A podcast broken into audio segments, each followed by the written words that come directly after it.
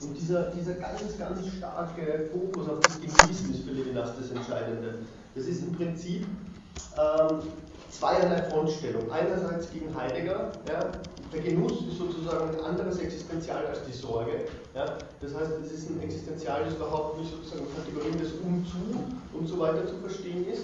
Und zum anderen ist es ganz dezidiert auch eine Auseinandersetzung mit Kant. Ja. Also wenn Sie bei Kant zum Beispiel, das ist, das ist eine Verwahrung, die man sehr, sehr oft findet, bei Kant gibt es die Tendenz, ähm, jede Neigung, das heißt alles, was durch die Affekte sozusagen bedingt ist, als eine Versuchung hinzustellen. Und dagegen will sich Levinas mal verwehren. Ja. Nur wenn wir den Charakter des Genießens an den Anfang stellen, ja, können wir überhaupt verstehen ja, für Levinas, wie der andere in das Ich sozusagen in dasselbe einbrechen kann. Aber um das zu verstehen, muss man mal sozusagen diese Ökonomie des Genießens dann, dann darlegen. Das ist ein entscheidendes Argument. Und es geht darum, die Affekte, wenn man es wie neutral zu betrachten, ja, und eigentlich in einer sehr, sehr positiven, fundamental positiven Funktion. Ja, nämlich in der Funktion, dass sie die Integration des Ich leisten und sie nicht aus einer erkenntnistheoretischen Perspektive eigentlich, die dann hier natürlich moralphilosophisch bekannt gewendet wird, sozusagen zu stigmatisieren. Ja.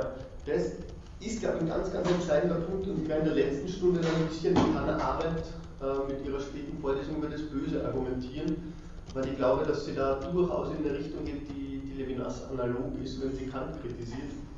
Und es sind eben zwei Punkte. Einerseits ist es äh, diese Diskussion des Willens über die Affekte, die sie auch sehr kritisch einmahnt. Und zweitens ist es äh, diese Reduktion des moralischen Bewusstseins auf Zwiegespräch des Selbst mit sich selbst genau dagegen steht ja auch Levinas. Ja? Also es geht nicht darum, dass ich mit mir selber in Konversation sozusagen bin, dass ich ihn abwäge, ja? dass Deliberation im einsamen Seelengespräch gibt ja? und dass ich nur nicht in Widerspruch mit mir selbst geraten kann. Das ist das Schlimmste für Kant. Da, da werde ich, äh, das ist hassenswert, das, ist, das ist verachtenswürdig. Im, Widerspruch, Im Widerspruch mit sich selbst mit diesem Anspruch auf Vernunft zu kommen. Das ist das Schlimmste. Ja? Aber wo ist da der andere? Ja? Wo ist da sozusagen die konkrete, die Konkretion ja? der Situation, in der sich überhaupt eigentlich wirklich sowas wie ein Widerstreit erst ergeben könnte, nicht ein Widerspruch. Ein Widerstreit wäre eher was, was, was eben durch die Affekte sozusagen ähm, hervorgerufen wird. Darum geht es Levinas.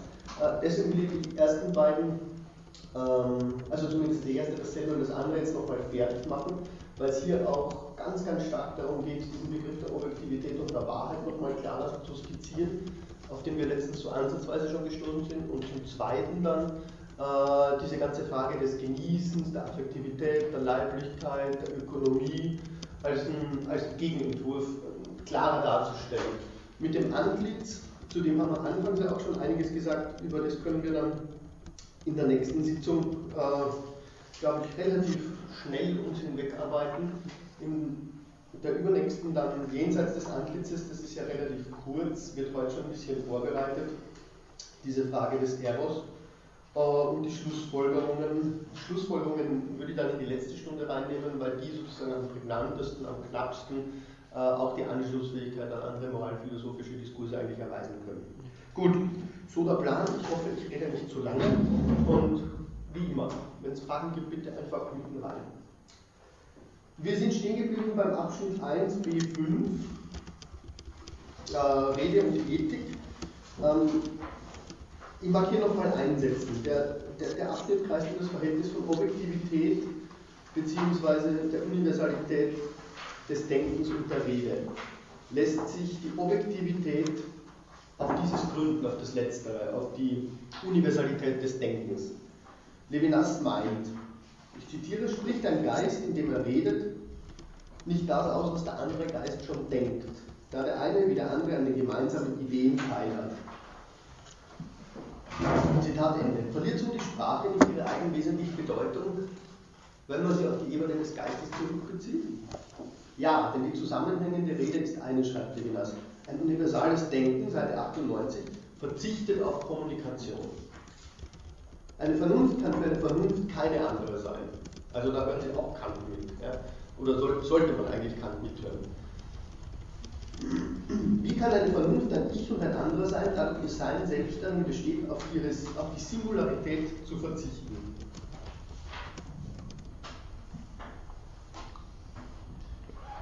Daraus folgt, dass das abendländische Denken die Vernunft nicht über das Ich der Empfindung zu denken versuchte.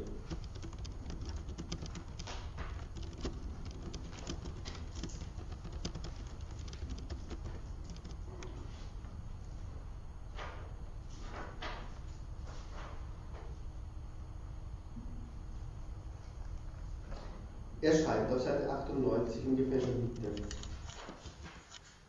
Davon entfernt, Universalität und Allgemeinheit vorauszusetzen, macht die Sprache sie allererst möglich. Die Sprache setzt Gesprächspartner voraus, eine Pluralität. Ihr Kommerzium, ihre Gemeinschaft besteht weder darin, dass der eine den anderen vorstellt, noch besteht sie in der Teilhabe an der Universalität, an den Gemeinsamen der Sprache. Ihre Gemeinschaft, wir werden es gleich sagen, ist ethischer Art. Die dagegen, also die darin kritisierte Sichtweise einer universalen Vernunft vergisst also, wenn man so will, dass die Sprache Gesprächspartner voraussetzt. Seite 99.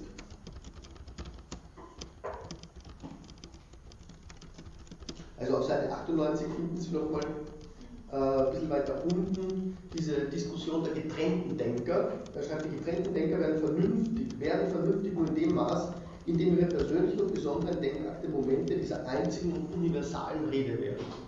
Das, das fasst es auch nochmal sehr, sehr schön zusammen. Da gibt es eigentlich keine Gesprächspartner. Ja. Da gibt es nur einen, wenn man so will, universalen Monolog, eigentlich eine Bauchrednerei der Vernunft. Ihre Gemeinschaft ist keine der Repräsentation oder der Teilhabe an der Universalität, sondern ethischer Art, die Levinas anvisiert. Sie setzt also das, was er eben die Exteriorität der Sprechenden nennt, voraus. Daraus folgt Seite 100 die Sprache wird da gesprochen, wo die Gemeinsamkeit der aufeinander bezogenen Termini fehlt, wo die gemeinsame Ebene fehlt, sie erst konstituiert werden muss. Das ist ganz oben im ersten Absatz. Die Sprache steht in dieser Transzendenz. Gut, in der kritisierten Sichtweise, in der von Levinas kritisierten Sichtweise fehlt also die Freiheit der Gesprächspartner, die Freiheit, dem anderen zuzustimmen oder nicht. Solche Freiheit verankert Levinas im Begriff der Exteriorität. Zitat von Seite 100, nur das absolut Fremde kann uns unterweisen. Das ist Beginn des zweiten Absatzes. Es ist nur der Mensch, der mir absolut fremd sein kann, widersetzlich gegen jede Typologie etc. Die Fremdheit des anderen, das ist seine eigentliche Freiheit. Nur freie Wesen können einander fremd sein. Gerade die Freiheit, die ihr Gemeinsames ist, trennt sie. Also das ist wiederum natürlich eine sehr, sehr schöne, klassisch levinasche paradoxe Formulierung. Ja. Nur die Freiheit, gerade die Freiheit, die ihr gemeinsames ist, trennt sie. Das heißt, wir müssen eigentlich einem anderen Verständnis von Freiheit entgegenarbeiten. Freiheit in dem Sinne überhaupt nicht mehr mit Autonomie oder Souveränität oder sowas äh, gleichzusetzen. Die Beziehung zwischen freien Seienden, die in der Anerkenntnis ihrer Freiheit besteht, ist eine ethische, sagt. Die ethische Beziehung impliziert es, die Individualität des anderen anzuerkennen. Das besagt aber auch, wie Levinas jetzt immer argumentieren wird, seine materiellen Umstände zu sehen. Hier werden diese jedoch nicht mehr als Artikulationen des Besitzes der Welt gesehen. Die Anerkenntnis des anderen, nicht nur, müsste man sagen, die Anerkenntnis des anderen als Fremden, als Freien bedeutet die Anerkenntnis seiner Blöße, seiner Nacktheit, seines Mangels. Zitat von Seite 104 den anderen anerkennen, das ist der erste dort bei der Marginalie, den anderen anerkennen heißt einen Hunger anerkennen. Den anderen anerkennen heißt geben. Zitat. Im Geben, qua Sprechen, biete ich dem anderen eine erstmals objektive Welt an. Eine Welt, die nicht mehr im Genuss aufgeht. Sprechen heißt, Zitat wiederum 104, die Welt gemeinsam machen. Die dadurch realisierte Beziehung zwischen demselben und dem anderen, dieser Empfang des anderen, er wird es dann auch Gastlichkeit nennen, das Subjekt ist Gastgeber auf seiner ursprünglichsten Ebene, verkörpert die ursprünglichste Beziehung, die zugleich jegliche Gemeinschaft und Universalität fundiert. Also das ist natürlich ganz, ganz entscheidend. Ja. Im Sprechen wird eine objektive Welt dargeboten. Ja. Das heißt nicht, dass es sozusagen schon die Welt gibt, über die dann gesprochen wird. Ja sondern nur dadurch, dass die Welt sie in einer asymmetrischen Beziehung überhaupt erst zeigt, ja, kann es sowas wie Objektivität geben. Das ist eigentlich auch der ganze Sinn der späteren Diskussion. Wahrheit setzt Gerechtigkeit voraus ja, und nicht umgekehrt. Die Gerechtigkeit kann auf der Wahrheit, auf der Objektivität begründet werden. Wir wissen, wie es ist und wir können daraus schließen, wie es sein soll. Ja. Im Gegenteil, ja. überhaupt nur weil es mal diese ursprüngliche Asymmetrie gibt, ist es uns möglich, ja, dass man dann über sowas wie Objektivität oder Wahrheit sprechen kann. Diese Umkehrung ist für Levinas ganz, ganz entscheidend. Gut, kurz noch zum sechsten. Hier ist der zentrale Punkt Levinas Kritiker unendlich als einer Kategorie des Numinosen. Ist das von Angesicht zu Angesicht die grundlegende Beziehung?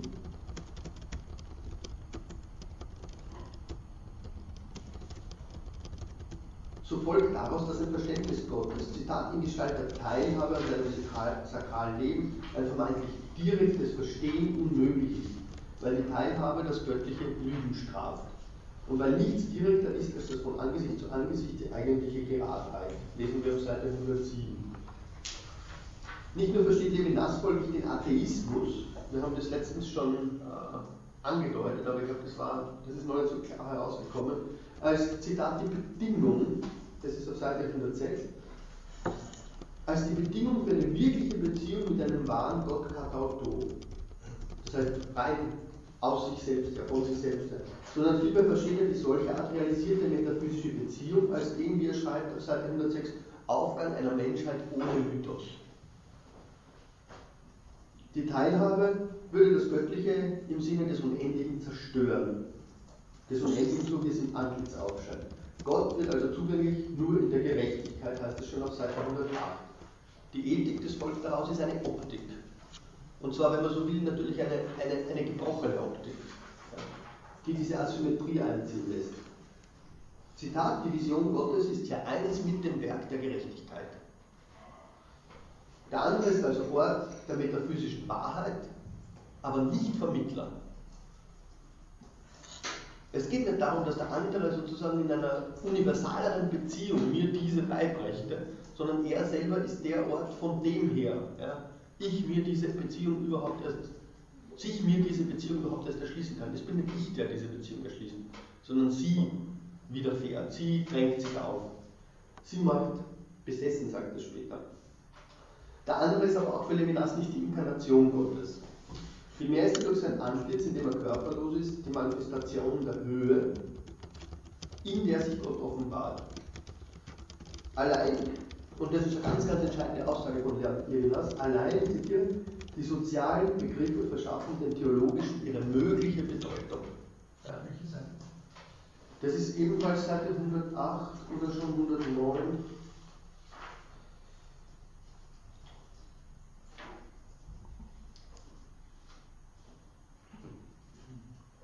Ja, 108, ziemlich weit hinten. Wo es heißt, unsere Beziehung mit dem Menschen umschreibt ein kaum geahntes Forschungsfest, wobei man, wo man sich zumeist mit einigen Kategorien begnügt, deren Inhalt man für bloße Psychologie hält. Und sie allein sind es, die den theologischen Begriffen die Bedeutung verschaffen, die sie haben. Mhm. Ziemlich weit hinten, letzten zehn Zeilen. 108. Der Primat des Ethischen besteht demzufolge in der Herausstellung einer irreduziblen Struktur, auf die sich alle anderen stützen. In der ethischen Beziehung, jener Beziehung ohne Beziehung, so auf Seite 110 jetzt wörtlich, stellt sich keine Bedeutung ein, die ohne das Wissen dessen, der sie unterhält, zustande kommt. Die Ethik ist anders gesagt für den Lass weder Abglanz der Heilsgeschichte, noch ist sie bloß ein Reflex eines Dramas der Verdammung des Menschen. Also diese theologischen Interpretationen werden für Levinas einfach, sagen wir mal, suspendiert. Er, er, er will sie nicht für die Erklärung der ethischen Beziehung verwenden, weil er die ethische Beziehung im Grunde überhaupt nicht erklären will. Ja, es geht hier nicht um Erklären, es geht hier nicht um Verstehen, ja, sondern es geht immer um diese Asymmetrie, ja, in der sich diese Beziehung überhaupt nur einstellt. Und von der her dann sowas wie das Absolute überhaupt erst gedacht werden kann. Zum siebten kurz, das von Angesicht zu Angesicht als irreduzible Beziehung. Dort schreibt Levinas, dass die metaphysische Beziehung eine Beziehung sei, die das Intervall der Trennung nicht annulliert. Das ist entscheidend wieder. Ja. Die Trennung ist sozusagen nicht etwas, das geschaffen wird, indem sich das Ich mit sich selbst identifiziert und sobald es den anderen berührt, wäre das Intervall der Trennung wieder geschlossen. Nein, die Trennung ist in gewisser Weise nicht annullierbar. Es handelt sich um eine Beziehung zu etwas, das sich nicht begreifen oder aufzehren lässt. Also der andere fällt dann auch nicht unter die Kategorien des Genusses. Ja. Das ist genau das in der Unterscheidung von Befügnis und Begehren. Diese äußerste Beziehung, Religion, sagt Levinas, schließt das Seine im Diesseits und die Transzendenz nicht zusammen. Weder in einer begriffenen Totalität noch in einem umgreifenden Sein. Sie ist Beziehung gerade trotz der Unmöglichkeit eines umgreifenden Sie, pardon, sie ist Beziehung gerade trotz der Unmöglichkeit eines umgreifenden Ganzen. Die formale Synthese dieser Beziehung, die die Transzendenz zu einer möglichen Konstellation der Erfahrung macht und nicht mit in die Totalität aufbricht, geschieht als Rede. Gut, dazu vielleicht gar nicht mehr, das ist ein, in gewisser Weise eine Wiederholung, äh, die auf dieser Irreduzibilität besteht ähm, gehe dann weiter zu, zu C, Wahrheit und Gerechtigkeit. Das ist scheinbar der ganz, ganz entscheidende Punkt, auf den möchte ich eigentlich hinaus. Und ähm, wir haben es kurz angedeutet, diese Beziehung von Wahrheit respektive Objektivität und Rede respektive, äh, ethischer Beziehung eben, dass es sich da um ein ganz anderes Fundierungsverhältnis handelt, als das äh, schlechthin in der Phänomenologie oder in der klassischen Philosophie bisher gedacht wurde. Levinas greift hier Überlegungen des Abschnitts B2 über die Wahrheit auf, wo er festhält, Zitat, die Wahrheit entsteht da, wo ein Seiendes, das vom anderen getrennt ist, spricht. Zitat Ende. Wenn dabei die Sprache eine Beziehung ist, in der die Termini sich aus der Beziehung ablösen und in eins absolut bleiben, so kann Wahrheit nicht nur nicht als Entborgenheit oder Adäquatio definiert werden, das heißt auf der Grundlage eines vorgegebenen Maßes, sondern nur im Lichte einer alle zu realisierenden Beziehung zum anderen. Das heißt in der Infragestellung eigentlich jeglichen Maßes. Das ist genau der Sinn der Rede davon, dass Levinas äh, das Erscheinen des anderen in Kategorien des, des, wenn man so will, des Unmäßigen, des Exzesses, des Überschusses, später dann des Traumas etc. beschreibt. Levinas greift diese Überlegungen hier auf und fragt erneut nach der Möglichkeit einer objektiven Wahrheit. Nun geht es ihm darum zu zeigen, dass die Erkenntnistheorie letztlich auf die Ethik zu gründen ist und nicht umgekehrt. Man könnte das jetzt mit einem Exkurs verbinden, ich werde es ganz kurz machen. Man könnte behaupten, dass seit Descartes eigentlich die Erkenntnistheorie, seit Descartes hat die Erkenntnistheorie die Metaphysik im Sinne der Wissenschaft des Seins als solche, das heißt als erster Philosophie ersetzt. Sein wurde nun zum Korrelat des Wissens oder Erkennens. Seiendes wird als jenes verstanden, das erfahren werden kann. Heidegger folgt der Tradition in seiner Zeit, sofern das Sein auf den Sinn des Seienden bezieht und versucht, das Sein im Lichte der Strukturen des Daseins, der Existenzialien zu fassen. Das heißt, in Bezug auf jene Weisen, wie das Dasein seine Welt versteht. Das heißt, weiß, wie es sich darin bewegt, im Sinne eines Bewandtniszusammenhangs. Das Verstehen für Heidegger in seiner Zeit wesentlich pragmatisch ist, ändert darin nicht wirklich etwas. Die Ethik hat in der modernen Philosophie, das ist jetzt vielleicht etwas pauschal, so besehen zumindest keinen eigenständigen theoretischen Ort. Das ist, das ist der entscheidende Punkt für Levinas. In der Antike war sie Teil der Metaphysik. Das Gute war für Platon ein Attribut des Sein, Glückseligkeit für Aristoteles auf eine Aktivität begründet. Je höher nämlich menschliche Aktivität, desto höher die Glückseligkeit was bis zur Philosophie natürlich bei Aristoteles hinaufgeht. Aktivität wurde als Prinzip des Seins verstanden. Zu sein bedeutete aktiv zu sein, in actu oder in ergon. In der Moderne wird die Ethik dagegen weitgehend auf eine Funktion der Erkenntnistheorie reduziert.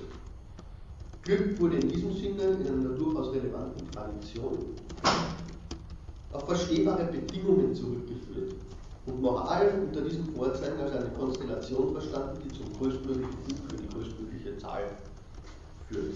Sie kennen die Position.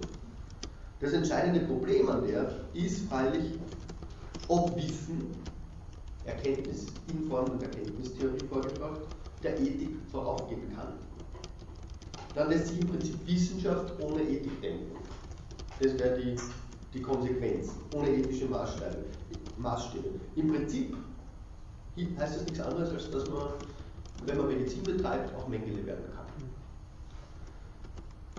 Ähm, man könnte sich die ganze Wissenschaftsgeschichte anschauen und schauen, wie Wissenschaft im Einsatz funktioniert hat. Ja. Das ist ähm, also das ist eine Geschichte, die insbesondere dann sozusagen natürlich sehr, sehr relevant und sehr, sehr gewaltsam wird, sobald mal die Menschenrechte zumindest schon definiert wurden. Ja. Ich meine, kein, kein Zufall, dass der, dass, der, dass der Autor der Deklaration der Menschenrechte Sklavenhalter war. Ja. Nebenbei. Ja. Aber der Punkt ist natürlich, dass es da um eine ganz spezifische Form gibt, wie Objektivität sich durchsetzt. Ja. Also ob jetzt die Mathematik, die dahinter steht, oder äh, das mathematische Kalkül sozusagen das geheime, die geheime Waffe des westlichen Imperialismus wäre oder nicht, dahingestellt. Ja. Es geht darum, dass eine spezifische Erkenntnistheorie alles sozusagen vereinnahmt. Das, das ist der Punkt, auf den Levinas hier da, hinausführt. Da musste ich gerade denken an das eine Kapitel in der Dialektik der Aufklärung oder Aufklärung und Moral, wo das ähnlich zumindest, also eben, ähnlich, ja, ja. diese Auf, eben Aufklärung und also ja, eben da wird an Desart und Nietzsche demonstriert, sozusagen ja. Aufklärung und Moral, ja. das funktioniert das ist, unabhängig. Oder? Das ist ein, ein, guter Hinweis, weil vielleicht sollte man auch dazu sagen, das ist eine extrem wenig ins Auge gefasste Beziehung zwischen Adorno und Levinas. Es gibt kaum irgendeine Arbeit. Also das ist ganz, ganz seltsam, weil natürlich von der Anlage her da sehr, sehr vieles in eine ähnliche Richtung läuft. Also zumindest natürlich diese allgemeine Kritik, kritische mhm. Stoßrichtung, aber das ist bis jetzt so gut wie äh, unaufgearbeitet. Gut, will man gegen diese Konsequenz, ja, was aus der Wissenschaft im Lichte einer reinen Erkenntnistheorie sozusagen gemacht werden kann, Einwände erheben, braucht man natürlich eine philosophische Basis bzw. Begründung. Levinas sieht die Möglichkeit für diese Begründung darin, dass er die Ethik zur ersten Philosophie erhebt. Im Gefolge von Aristoteles wurde die erste Philosophie Metaphysik genannt. Nicht zuletzt deshalb bezeichnet Levinas seine eigene Ethik auch als Metaphysik, denke ich mal. Seine Strategie besteht jetzt darin zu zeigen, dass eine Erkenntnistheorie nur dann entsteht, wenn wir es den Objekten erlauben, uns in Frage zu stellen. Also die Objekte werden auf, eine ganz, auf einer ganz anderen Ebene ins Verhältnis zur Subjektivität gesetzt. Hat solch eine Infragestellung aber schon moralischen Charakter, kann man fragen? Levinas schreibt auf Seite 113, die Sorge und Intelligibilität weist auf eine, Zitat, Achtung vor dem Gegenstand hin. Die Theorie, klassisch verstanden als Suche nach der Wahrheit, wäre so als, Zitat, Haltung eines Seienden, das sich selbst misstraut, zu fassen. Das Wissen ergreift sich also erst in der Kritik.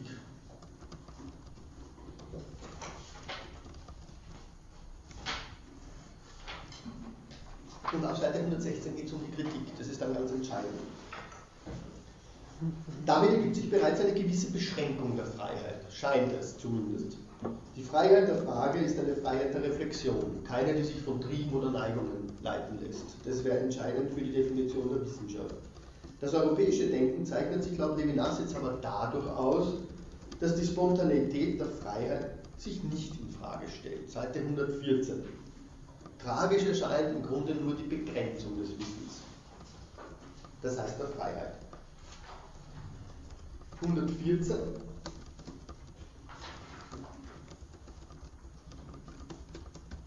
Im europäischen Denken, das ist ein sehr, sehr, sehr, sehr wichtiger Teil ich lese vielleicht das Zitat oder diskutieren wir vielleicht den, den Absatz, den ganzen, beginnen wir oben. Im europäischen Denken lässt sich die Vorherrschaft einer Tradition erkennen, die die Unwürdigkeit dem Scheitern, ja sogar die moralische Großmut den Zwängen des objektiven Denkens unterordnet. Die Spontanität der Freiheit stellt sich nicht in Frage, nur ihre Begrenzung wäre tragisch und ein Skandal. Die Freiheit stellt sich nur insofern in Frage, als sie sich selbst aufgenötigt ist. Wenn ich meine Existenz hätte frei wählen können, können, so wäre alles gerechtfertigt. Das Scheitern meiner noch vernunftlosen Spontanität weckt die Vernunft und die Theorie. Der Schmerz ist nach dieser Auffassung Vater der Weisheit. Nur aus dem Scheitern, so meint man, kommt die Notwendigkeit der Gewalt Zügel anzulegen und Ordnung in die menschlichen Beziehungen zu bringen. Und entscheidende Konsequenz, die politische Theorie begründet die Gerechtigkeit mit dem selbstverständlichen Wert der Spontaneität. Es kommt darauf an, mittels der Erkenntnis der Welt den groß, größtmöglichen Spielraum für die Spontanität zu gewinnen, indem meine Freiheit mit der Freiheit der anderen in Einklang gebracht werden kann. Klammer, das ist Hobbes. Ja. Und jetzt geht es aber noch weiter. Diese Position erkennt nicht nur die selbstverständliche Geltung der Spontaneität an, sondern gesteht einem vernünftigen Wesen die Möglichkeit zu, in einer Totalität Platz zu finden. Die Kritik der Spontaneität, die durch das Scheitern, das die zentrale Stellung, die sich in der Welt in Frage stellt, hervorgerufen ist, setzt also ein Vermögen voraus, über das eigene Scheitern und über die Totalität zu reflektieren. Sie setzt eine Entwurzelung des Ich voraus, das von sich selbst losgerissen wird und im Universalen lebt. Und die entscheidende vernichtende Konsequenz, diese Kritik begründet weder die Theorie noch die Wahrheit, sie setzt sie voraus. Also in anderen Worten nochmal vielleicht, ist das Scheitern das Problem, so ist es insofern keines, als es ein Scheitern des Wissens ist. Dieses kann sich reflexiv über sich selbst erheben. Diese Kritik begründet also weder Theorie noch Wahrheit, sondern setzt sie mir voraus. Dagegen führt Levinas jetzt eine andere Erkenntnis der Welt, die nicht vom Scheitern ausgeht, das sich in der Reflexion mit sich selbst im Medium des Wissens versöhnt, an, sondern eine Erkenntnis, die auf Seite 115 vom Bewusstsein der moralischen Unwürdigkeit ausgeht. Dieses offenbart sich mir in der Schamwiderschalt. Erst durch die Infragestellung der Freiheit, durch diese wirkliche Infragestellung der Freiheit, wird laut Levinas also Wissen möglich. Doch die Frage ist, was stellt die Freiheit wirklich in Frage? Levinas greift, um dies zu zeigen, wiederum auf die Idee des Unendlichen zurück.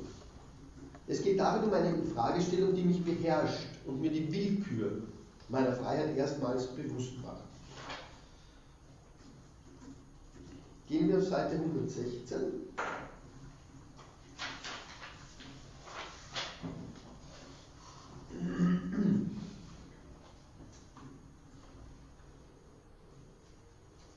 Letzt, äh, letzter Absatz äh, des ersten Teils, also in der Mitte ungefähr. Das sittliche Bewusstsein empfängt den anderen. In ihm offenbart sich ein Widerstand gegen meine Vermögen. Dieser Widerstand lässt meine Vermögen nicht scheitern, weil er stärker wäre, sondern er stellt das naive Recht meiner Vermögen, meine gloriose Spontanität als eine lebendige in Frage. Die Moral beginnt, wenn sich die Freiheit, statt sich durch sich selbst zu rechtfertigen, als willkürlich und gewalttätig empfindet. In eins, damit beginnt die Erforschung des Intelligiblen, aber zugleich zeigt sich die kritische Natur des Wissens, der Rückgang eines Sein hinter seinen Bedingungen. Daraus folgt, wie Levinas schreibt, dass die Existenz nicht zur Freiheit verdammt ist, das ist Sartres Position, sondern als Freiheit eingesetzt wird.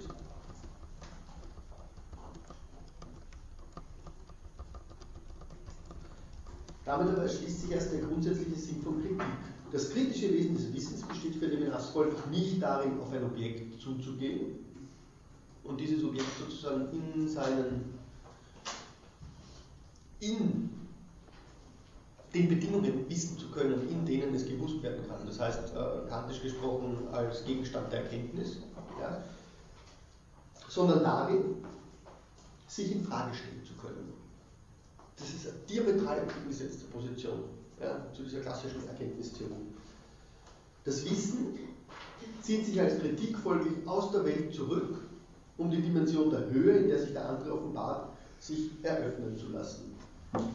Gehen wir auf Seite 119. Und zwar ganz unten, dort wo die Marginalie 59 ist. Wenn die Philosophie darin besteht, in kritischer Weise zu wissen, das heißt für ihre Freiheit einen Grund zu suchen, sie zu rechtfertigen, dann beginnt sie mit dem moralischen Bewusstsein, in dem der andere als anderer gegenwärtig ist. Im moralischen Bewusstsein kehrt sich die Bewegung der Thematisierung um. Aber diese Umkehr besteht nicht darin, dass ich mich als intentionales Thema des anderen erkenne, sondern darin, dass ich mich einer Forderung, einer Moralität unterwerfe. Der Blick, mit dem mich der andere misst, lässt sich nicht vergleichen mit dem, durch den ich ihn entdecke. Die Dimension der Höhe, in der der andere steht, ist wie die primäre Wölbung, die den Vorrang des anderen, den Niveauunterschied der Transzendenz begründet. Das ist natürlich unter anderem Auseinandersetzung mit Husserl, dessen Theorie der Fremderfahrung, die im Prinzip natürlich auf einer Analogieerfahrung beruht. Ja, der entscheidende Schritt bei Husserl ist, als ob ich dort wäre, wo der andere ist. Wenn ich dort wäre, wo der andere ist, würde ich sozusagen die Perspektiven einnehmen können und dann würde sich mir mein Verhalten, wie er sagt, mein Gebaren in der Welt als analoges Verhalten eines Ego, implizit eines menschlichen Subjekts zeigen. Im Prinzip ist das ein Schluss. Ja? Und ähm, das ist natürlich das große Problem an dieser Konzeption der Intersubjektivität. Ja? Die Intersubjektivität auf einen Analogieschluss zurückzuführen, ist wenig. Ja? Husserl bestreitet es zwar, aber im Prinzip lässt sich das Argument herauskristallisieren. Wie sich diese Höhe nun genau eröffnet, dass dies nur auf der Grundlage der Ökonomie, die der Imperialismus desselben als Wesen der Freiheit artikuliert, nur auf dieser Grundlage möglich wird, wird Thema der nächsten Kapitel sein. Doch entscheidend an den Passagen hier zu Ende des ersten Teils ist, dass Levinas hier dem nachspielt, was die Freiheit vor der Beliebigkeit dieser gloriosen Spontanität bewahrt. Es geht um jenes Wissen, das den Grund der Freiheit erschüttert, das sie als sich zu rechtfertigende einsetzt, sie in der Selbstsicherheit ihrer Spontanität erschüttert, sie aufwachen lässt, wie Levinas auch sagt. Begriffe wie Erwachen und Aufmerksamkeit kommen da vor. Eben diese Rechtfertigung ist jedoch nicht mehr in der Totalität möglich, wo Wille und Vernunft sich miteinander identifizieren, um eine universale Ordnung herzustellen. Der Neutralität dieser Ordnung kann nur ein Seiendes entkommen bzw. entsagen, das den Status der Kreatur in sich erfährt, ist jetzt Levinas entscheidende These. Nur ein geschaffenes Sein, das kann die kritische Potenz des Atheismus, das heißt des radikalen Getrenntseins, erfassen. Was heißt das genau? Gehen wir auf Seite 122.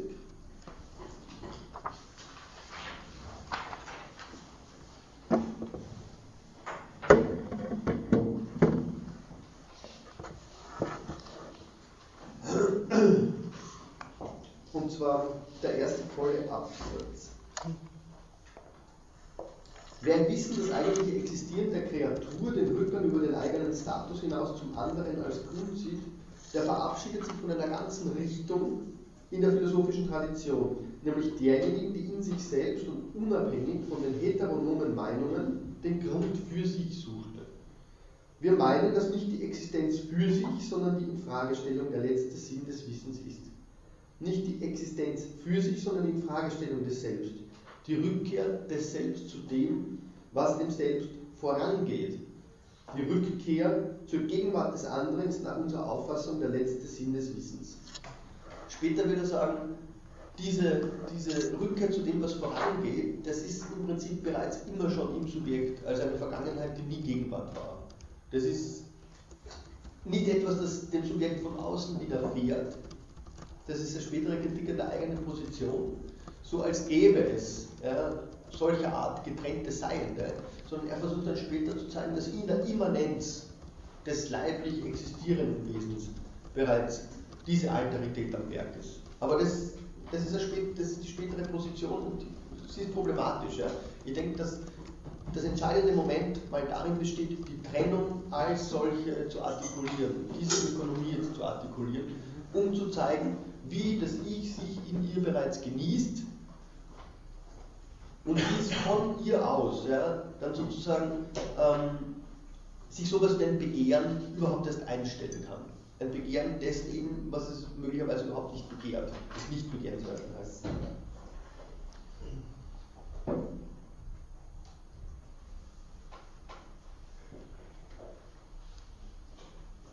Vielleicht noch kurz weiter, ganz am Ende der Seite. Unter dieser Voraussetzung nochmal, letzter Satz des vorigen Absatzes, den wollte ich nur dazu nehmen. Das Wesen der Vernunft besteht nicht darin, den Menschen seines Grundes sowie seiner Vermögen zu versichern, sondern ihn in Frage zu stellen und ihn zur Gerechtigkeit einzuladen. Konsequenz. Unter dieser Voraussetzung besteht die Metaphysik nicht darin, sich über das für sich zu beugen, was im Prinzip alle Erkenntnistheorien machen. Ja, um hier den festen Boden für einen absoluten Zugang zum Sein zu suchen.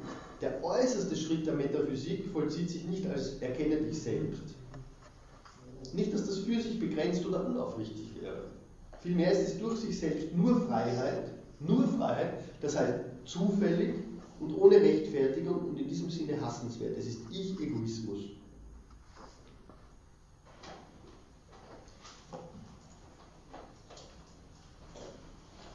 Gut. Aus dem Gesagten folgt nun weiters, um das abzukürzen, dass die Wahrheit nicht Korrelat der Freiheit sein kann. Einer Freiheit, die diesseits der Gerechtigkeit verbleibt. Vielmehr wird Wahrheit nur möglich im Ausgang von der Gerechtigkeit, wie wir am Anfang schon gesagt haben. Levinas sieht diese sich mit der Unterweisung einstellen, die Gerechtigkeit, sofern die Unterweisung nämlich das Ende der Zweideutigkeit einläutet. Sodass die Wahrheit ganz im Gegenteil, auf Seite 141 schreibt er das, in meiner Beziehung mit dem anderen oder in der Gerechtigkeit gründet. Die Wahrheit gründet in der Gerechtigkeit, in meiner Beziehung zum anderen, in dieser asymmetrischen Beziehung. Wie ist diese Beziehung zu denken? Was ist das für Beziehung? Das ist genau der Punkt, äh, dem sich Levinas jetzt im Abschnitt D widmet, Trennung und Absolutes. Wie ist diese Beziehung zu denken? Wie können sich dasselbe und das andere in einer Beziehung zueinander halten und gleichzeitig aus dieser absolvieren, heraustreten, getrennt bleiben? Das heißt, die Exteriorität in ihrer Höhe zulassen. Levinas schreibt er, der andere ist kein Du, er ist ein Sie. Das ist genau die Bezeichnung der Höhe. Das schreibt er auf Seite 144 jetzt.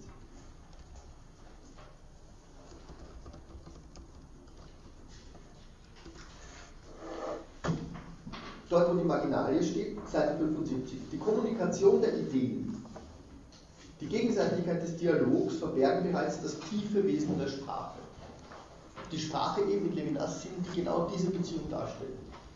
Dieses Wesen beruht auf der Unumkehrbarkeit der Beziehung zwischen mir mit dem anderen und dem anderen, auf der Herrschaft des Meisters, die mit seiner Stellung als der Stellung eines anderen und Äußeren zusammenfällt. Denn die Sprache kann nur gesprochen werden, wenn der Gesprächspartner der Anfang seiner Rede ist, wenn er infolgedessen jenseits des Systems bleibt, wenn er nicht auf derselben Ebene ist wie ich. Der Gesprächspartner ist kein Du, sondern ein Sie.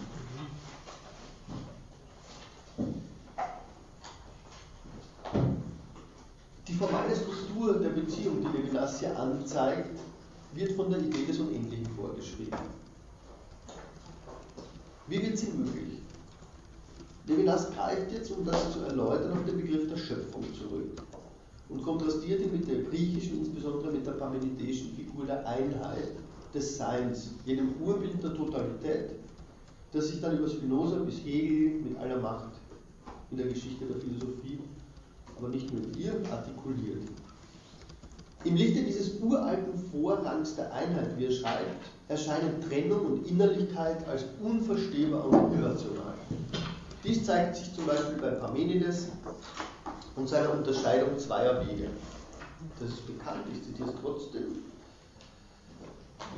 Wohlan, schreibt Parmenides, so will ich denn sagen, nimm du dich aber des Wortes an, das du hörtest, welche Wege der Forschung allein zu denken sind. Der eine Weg, das Sein ist, das Ist ist, und das Nichtsein nicht ist, das ist die Bahn, der Weg der Überzeugung. Denn diese folgt der Wahrheit.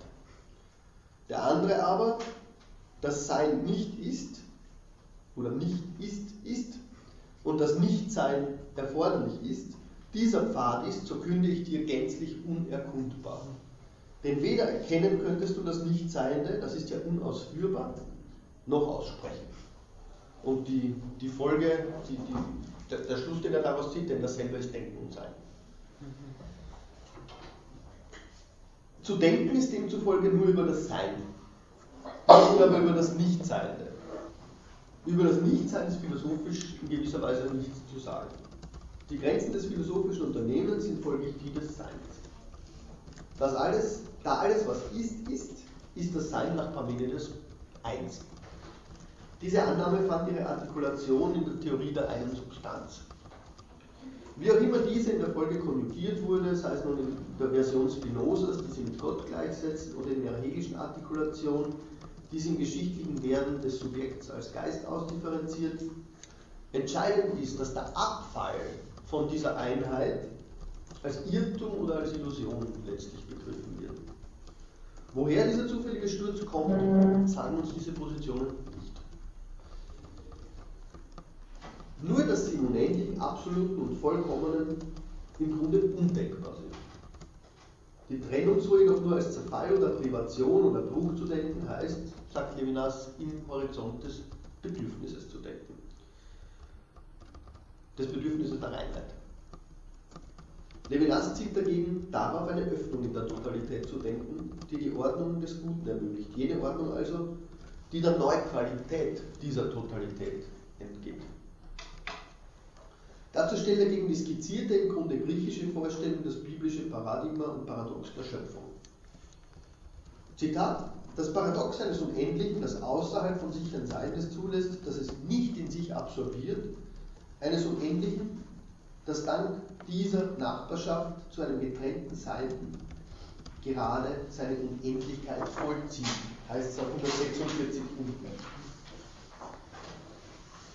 Eines Unendlichen, das dank dieser Nachbarschaft zu einem getrennten Sein gerade seine Unendlichkeit vollzieht. Das Absolute so zu denken, heißt es nicht, das Absolute seiner Absolutheit zu berauben. Genau das ist aber der Punkt. Die Absolutheit kann im Prinzip nur darin bestehen, dass sie sogar das in sich aufnimmt oder aus sich entlässt oder sich darin zurückzieht, das von ihm getrennte freizusetzen. Das, das wäre genau der Gedanke der Schöpfung, den Levinas, den Levinas hier anvisiert. Die Trennung ist hier also keine Minderung mehr, im Gegenteil. Was Levinas mit dieser Aneignung des Schöpfungsmotivs zeigen will, ist, wie die Sprache nicht nur eine Kommunikation von Ideen in der Gegenseitigkeit des Dialogs ist, sondern eine wesentlich asymmetrische Beziehung, in der, wie er schreibt, eben die Gesprächspartner jenseits des Systems verbleiben. Ja, nicht einmal auf einer Ebene, sondern auf einer, wenn man so sagen darf, konstitutiverweise Schiefebene. Damit wird ein neuer Begriff der Gesellschaft auch avisiert, im Sinne einer Mannigfaltigkeit, die nicht in der Totalität geeint ist und letztlich in ihr aufginge. Zumindest in ihren Singularitäten. Gehen wir auf Seite 148, 149. Äh, gehen wir zu. Ich würde vorschlagen, schauen wir uns diese zwei Seiten an. Die sind wirklich ganz, ganz entscheidend, sozusagen äh, gehen an den Kern der Sache. Er schreibt, das Unendliche ereignet sich, indem es in einer Kontraktion auf die Ausbreitung zu einer Totalität verzichtet und damit dem getrennten Sein einen Platz lässt. Muss sich das Unendliche überhaupt ereignen, könnte man fragen. Ja? Ist es für das Unendliche nicht überhaupt sozusagen schon ausreichend, dass es ist? Ja? Wieso muss sich das Unendliche ereignen, könnte man fragen. Das ist schon mal der erste Punkt. So zeichnen sich Beziehungen ab, die einen Weg aus dem Sein hinausbahnen. Ein Unendliches, das sich nicht kreisförmig mit sich zusammenschließt, sondern sich aus dem ontologischen Raum zurückzieht, um einem getrennten Sein einen Platz zu lassen, existiert göttlich. Es stiftet oberhalb der Totalität eine Gemeinschaft. Die Beziehungen, die zwischen dem getrennten Sein und dem Unendlichen entstehen, machen wieder gut, was in der schöpferischen Kontraktion des Unendlichen an Minderung lag. Der Mensch kauft die Schöpfung zurück. Die Gemeinschaft mit Gott ist weder eine Zutat zu Gott noch ein Verschwinden des Intervalls, das Gott vom Geschöpf trennt. Wir haben die Gemeinschaft mit Gott im Gegensatz zur Totalisierung Religion genannt. Die Begrenzung des schöpferischen Unendlichen und die Mannigfaltigkeit sind mit der Perfektion des Unendlichen vereinbar. Sie artikulieren den Sinn dieser Perfektion. Also das, das ist eben sozusagen dieser Grundgedanke, auf den er auf den er aufbaut. Ja? Die Aneignung des Schöpfungsmotivs. Ähm,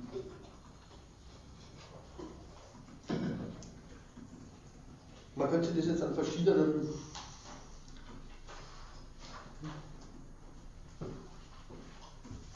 ich sag mal, verschiedenen biblischen äh, Erzählungen zum Beispiel vergegenwärtigen. Ähm, die Schöpfung des Menschen als frei. Ja? Äh, ich meine, ein klassisches, eine klassische Sache wäre natürlich äh, Abraham und Isaac. Ja? Also die Freiheit Abrahams, die sich da in diesem Opfer zeigt und die Abraham am Schluss zum Vater des Glaubens eigentlich werden lässt. Das ist, ich glaube, prädestinierte, ein prädestiniertes Beispiel, auf das sich Levinas auch immer wieder bezieht. Ja. Ähm, will das aus Zeitgründen nicht machen, aber das, ähm, da könnte man das sehr, sehr schön tun. Entscheidend jetzt der Bezug zum Guten. Er schreibt weiter. Das Unendliche eröffnet für sich die Ordnung des Guten. Es handelt sich um eine Ordnung, die den Regeln der formalen Logik zwar nicht widerspricht, aber über sie hinausgeht. In der formalen Logik kann sich der Unterschied, Unterschied zwischen Bedürfnis und Begehren nicht niederschlagen. In ihr kann das Begehren immer nur die Form des Bedürfnisses annehmen. Aus dieser rein formalen Notwendigkeit bezieht die Philosophie des Parmenides ihre Kraft. Ich glaube, das ist klar. Aber die Ordnung des Begehrens, eine Beziehung zwischen Fremden, die sich nicht gegenseitig fehlen, des Begehrens in seiner Positivität, findet ihre Bestätigung in der Idee der Schöpfung ex nihilo. Hier erlischt die Ebene des bedürftigen Seienden, das gierig sucht, was es ergänzt, und es entsteht die Möglichkeit einer Shabbat-Existenz, in der die Existenz die Notwendigkeiten der Existenz suspendiert. In der Tat ist ein Sein es nur in dem Maße Seiendes, in dem es frei ist, das heißt außerhalb des Systems, das Abhängigkeit bedeutet. Alle Einschränkung, die die Freiheit mindert, ist eine Einschränkung, die das Sein mindert. Das ist eine klassische Position. Aus diesem Grund wäre die Mannigfaltigkeit der ontologische Zerfall von Sein, die sich gegenseitig durch ihre Nachbarschaft begrenzen. Seit Parmenides und seiner Vermittlung durch Plotin vermögen wir nicht anders zu denken. Denn die Mannigfaltigkeit schien uns in der Totalität geeint. Also nicht schlimmer als der Zusammenbruch der Formen. Ja? Von dieser Totalität konnte die Mannigfaltigkeit nur ein im Übrigen unerklärlicher Schein sein. Aber die Idee der Creatio ex nihilo drückt eine Mannigfaltigkeit aus, die nicht in einer Totalität geeint ist. Die Kreatur ist eine Existenz, die freilich von einem anderen abhängt, aber nicht wie ein Teil, der sich davon abtrennt. Die Schöpfung aus nichts zerbricht das System. Sie setzt ein Sein des außerhalb jeden Systems, das heißt dort, wo seine Freiheit möglich ist. Das ist genau, was Levinas unter Trennung versteht. Und scheinbar widersprüchlich definiert er das eben als Atheismus. Ja. Nur in dieser atheistischen Trennung ist es für Levinas überhaupt möglich, dass man vom Absoluten spricht. Alles andere wäre bereits äh, eine Auffassung des Absoluten, die es als Totalität missversteht. Also das Absolute zeichnet sich genau durch diese Kontraktion aus, durch, dieses, durch, diesen, durch diese Kontraktion des Seinsakts, die ein Getrenntes zulässt. Und das Entscheidende an diesem Getrennten ist, ich meine, das, das kennen Sie, äh, dieses theologische Motiv, ist natürlich, dass sich die Freiheit dieses Getrennten gegen das Absolute richtet. Das ist genau die Freiheit der Kreatur. Aber nur auf der Grundlage dieser Freiheit, und das ist jetzt der nächste Schritt, das nächste Kapitel, nur auf der Grundlage dieser Freiheit, die sich in der Welt einrichtet, die diese Welt zunächst mal sozusagen guten Gewissens bewohnt, sich in ihr eine Heimstatt schafft, ja, ökonomische Beziehungen arbeitet, ja, um, um, sozusagen ihr Schicksal aufzuschieben. Der Genuss ist immer nur momentan. Ja. Es besteht das Problem, dass ich diesen Genuss sichern muss. Ja. Das ist genau das, was durch die Arbeit zu leisten ist.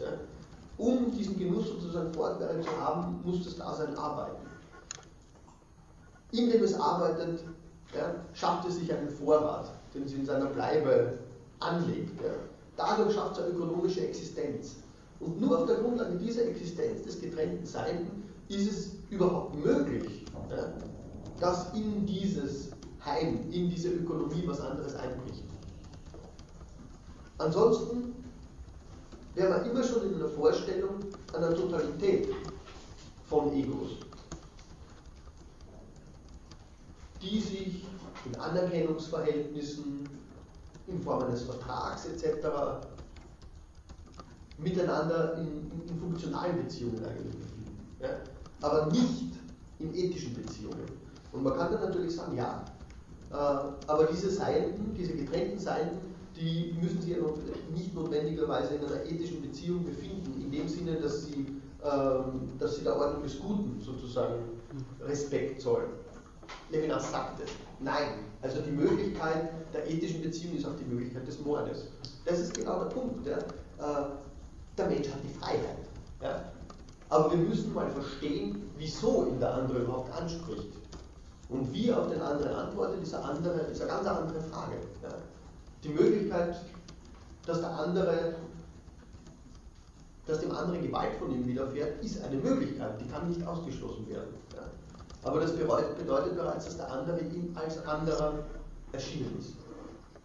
Und das ist laut Levinas nur möglich auf der Grundlage dieser getrennten Existenz. Und es ist nur möglich, wenn diese, konkrete, diese getrennte Existenz sich bereits eine Konkretion in der Welt verschafft hat. Okay. Ähm, das führt uns zum zweiten Kapitel, Innerlichkeit und Ökonomie. Die getrennte Existenz existiert als innerliches Leben, als Psychismus, als Egoismus dann. Und nur auf dieser Grundlage ist alles weitere möglich. Nachdem Levinas also mit Bezug auf die Schöpfung die Relation zum anderen in ihrer formalen Struktur beschrieben hat, handelt der zweite Teil von Totalität und Unendlichkeit von den Beziehungen der Innerlichkeit und der Ökonomie. Weshalb eben? Weshalb kann Levinas nicht direkt zu einer Beschreibung des Antlitzes übergehen, indem seinen Worten zufolge die ethische Beziehung ja ihre Verkörperung? Ich habe es angedeutet, der Grund liegt darin, dass, wie Levinas schreibt, Zitat Seite 151, die atheistische Trennung sich als Genuss vollzieht. Es handelt sich um keine abstrakte Subjektivität. Sie artikuliert sich, wie er schreibt, als ein leibhaftiges Intervall.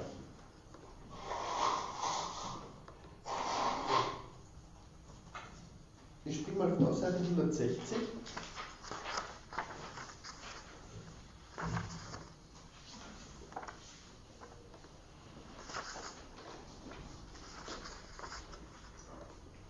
Ganz oben. In der Beziehung mit der Nahrung, die das andere des Lebens ist, ist der Genuss eine Unabhängigkeit sui generis, die Unabhängigkeit des Glücks. Das Leben, das Leben von etwas ist, ist Glück. Das Leben ist Affektivität und Gefühl. Leben heißt das Leben genießen. Am Leben verzweifeln hat nur Sinn, weil das Leben ursprünglich Glück ist.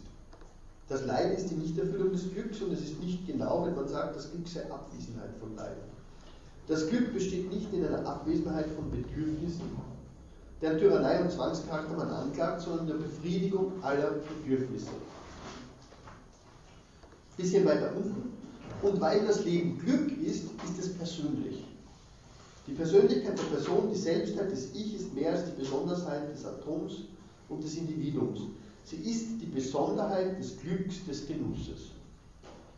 Und jetzt dann konkret, was das für die Trennung bedeutet. Der Genuss, dieser Genuss vollzieht die atheistische Trennung. Er entformalisiert den Begriff der Trennung. Die Trennung ist kein Schnitt im Abstrakten, sondern die Existenz eines autochthonen Ich bei sich zu Hause. Die Seele ist nicht wie bei Platon dasjenige, das über alles Unbeseelte waltet. Zwar wohnt sie in dem, was sie nicht selbst ist, aber durch dieses Wohnen im anderen und nicht logisch durch den Gegensatz zum anderen gewinnt die Seele ihre Identität. Der Genuss ist, wie Levinas dann auch schreibt, auf Seite 161, der Wirbel desselben. Dieser Wirbel eignet sich aber nicht in völliger Unkenntnis des anderen, sondern ganz konkret als seine, als seine Ausbeutung. Das Bedürfnis wird von Levinas als seine erste Figur identifiziert. Also, nochmal das, was ich schon am Anfang gesagt habe. Im Gegenzug zur kantischen Ethik, die eine generelle potenzielle Pathologisierung der Affekte als ihren Hintergrund hat, geht es Levinas in diesem Teil explizit darum, Phänomene wie das Bedürfnis, den Genuss, die Arbeit, die Leiblichkeit, ihre Verlängerung in der Bleibe etc. zu thematisieren, um so die Affektivität des Subjekts als Möglichkeitsbedingung einer ethischen Affektion überhaupt erst herauszuarbeiten. Also die Ethik über die Affektivität zu denken, wenn man so will, und nicht über die Vernunft, das ist das Programm. Erst auf dieser Grundlage kann die Analyse des Antlitzes dann genauer entfaltet werden. Levinas arbeitet damit weiter an seiner eigenen Version einer Existenz, Existenzialanalytik, indem er nämlich Themen, die Existenzialien ausarbeitet, die sich bei Heidegger nicht finden. Der Genuss ersetzt die Sorge, könnte man sagen, bei Levinas. Es wird nur andere Ersetzungen geben. Das Dasein bei Heidegger weist nämlich keinen sinnlichen Egoismus auf, wie ihn Levinas hier nachzeichnet. Es kennt keinen Genuss, es ist nicht leiblich verfasst. Wenn aber diese Wesensverfassung des Menschlichen die Voraussetzung dafür ist, dass das Ethische den Wirbel desselben unterbrechen kann, dann ist genau diese Möglichkeit bei Heidegger eigentlich, so wie Levinas das sieht, nicht gegeben. Dies wäre die Implikation von Levinas Analysen. Der Genuss.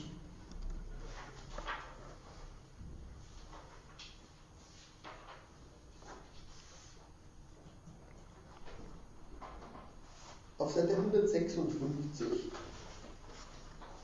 unten schreibt er, der Genuss ist kein psychologischer Zustand unter anderem, eine affektive Gestimmtheit der empiristischen Psychologie, sondern das eigentliche Erbeben des Ich. Er ist, wie er schreibt, auf Seite 157, die Weise des Aktes, sich von seiner Aktivität selbst zu nähern. Der Akt, der sich seiner Möglichkeit erinnert, die Unabhängigkeit des Glücks, die sich, und das ist entscheidend, jedes Mal zum ersten Mal ereignet.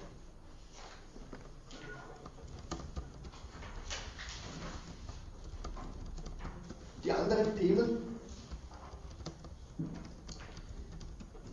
die sich dann anzeigen, ich greife ein bisschen vor, werden das Bedürfnis, die Leiblichkeit, die Affektivität dann dezidiert als Wesensbestimmung des Selbst und die Frage, wie in dieser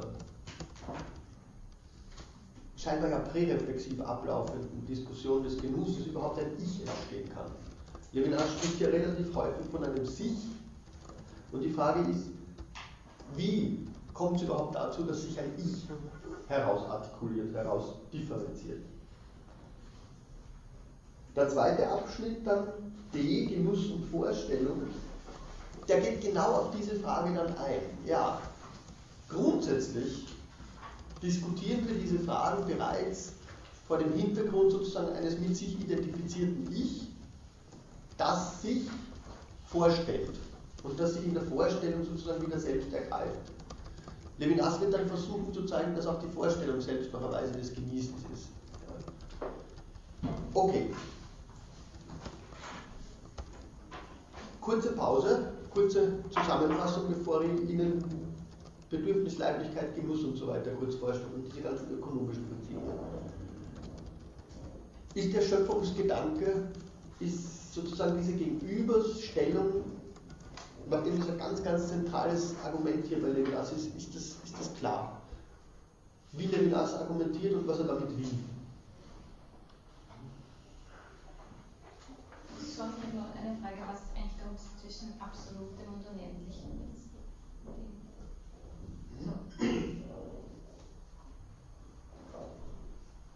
ist. Eine gute Frage. Ähm, also Levinas thematisiert das Unendliche eigentlich aus, aus der Perspektive des Subjekts. Ja? Im, Im, Sinne, äh, dass das Subjekt, dass das Subjekt die Idee des Unendlichen erfährt. Die Idee des Unendlichen, die sie in keiner Vorstellung, in keinem Ideatum adäquat erfahren lässt. Ja? Ähm, wenn er vom Absoluten spricht, er spricht er von der Idee des Absoluten. Ja? Ähm, das Absolute wäre die begriffliche Fassung der Tatsache, dass das Subjekt das Unendliche denkt, obwohl es es nicht denken kann. Das Absolute ist das, wenn er das mit Bezug auf die Schöpfung beispielsweise sagt, das sich aus seiner Absolutheit selbst absolviert. Ja? Also, man könnte sagen, es sind zwei verschiedene Perspektiven, die er betrachtet. Ja? Er betrachtet es aus der Perspektive des Subjekts, des Menschen und aus der Perspektive Gottes. Aus der Perspektive Gottes absolviert, das heißt, zieht sich zurück, entfernt sich das Absolute von seiner Absolutheit. Und aus der Perspektive des Menschen erscheint das Absolute in der Weise, wie der Mensch die Idee des Unendlichen hat, die ihm mehr zu denken gibt, als er je denken kann. Also ich würde sagen, es sind zwei verschiedene Perspektiven, die, die er damit äh, benennt. Aber wenn er das nicht explizit tut, aber so scheint es mir. Also zwei Perspektiven, die, die, die, die, gleiche, die den gleichen Sachverhalt betreffen, aber eigentlich völlig anders ausgedrückt werden müssen. Von der Seite des Menschlichen her bedeutet es den ethischen Anspruch, der durch die Idee des Unendlichen ergeht. Ähm, und der eigentlich jeglichen, jegliche Absolutheit auf Seite des Subjekts, ja, einer Selbstsetzung etc. hinfällig werden lässt. Und auf der Seite Gottes ähm, bedeutet es eine Selbstbeschränkung, ja, die aber nicht in Termini einer, einer Unendlichkeit thematisiert wird. Ja, ich würde sagen, so, so funktioniert es im Text zumindest, ja, äh, dass, er, dass er die Begriffe auf diese beiden Seiten bezieht.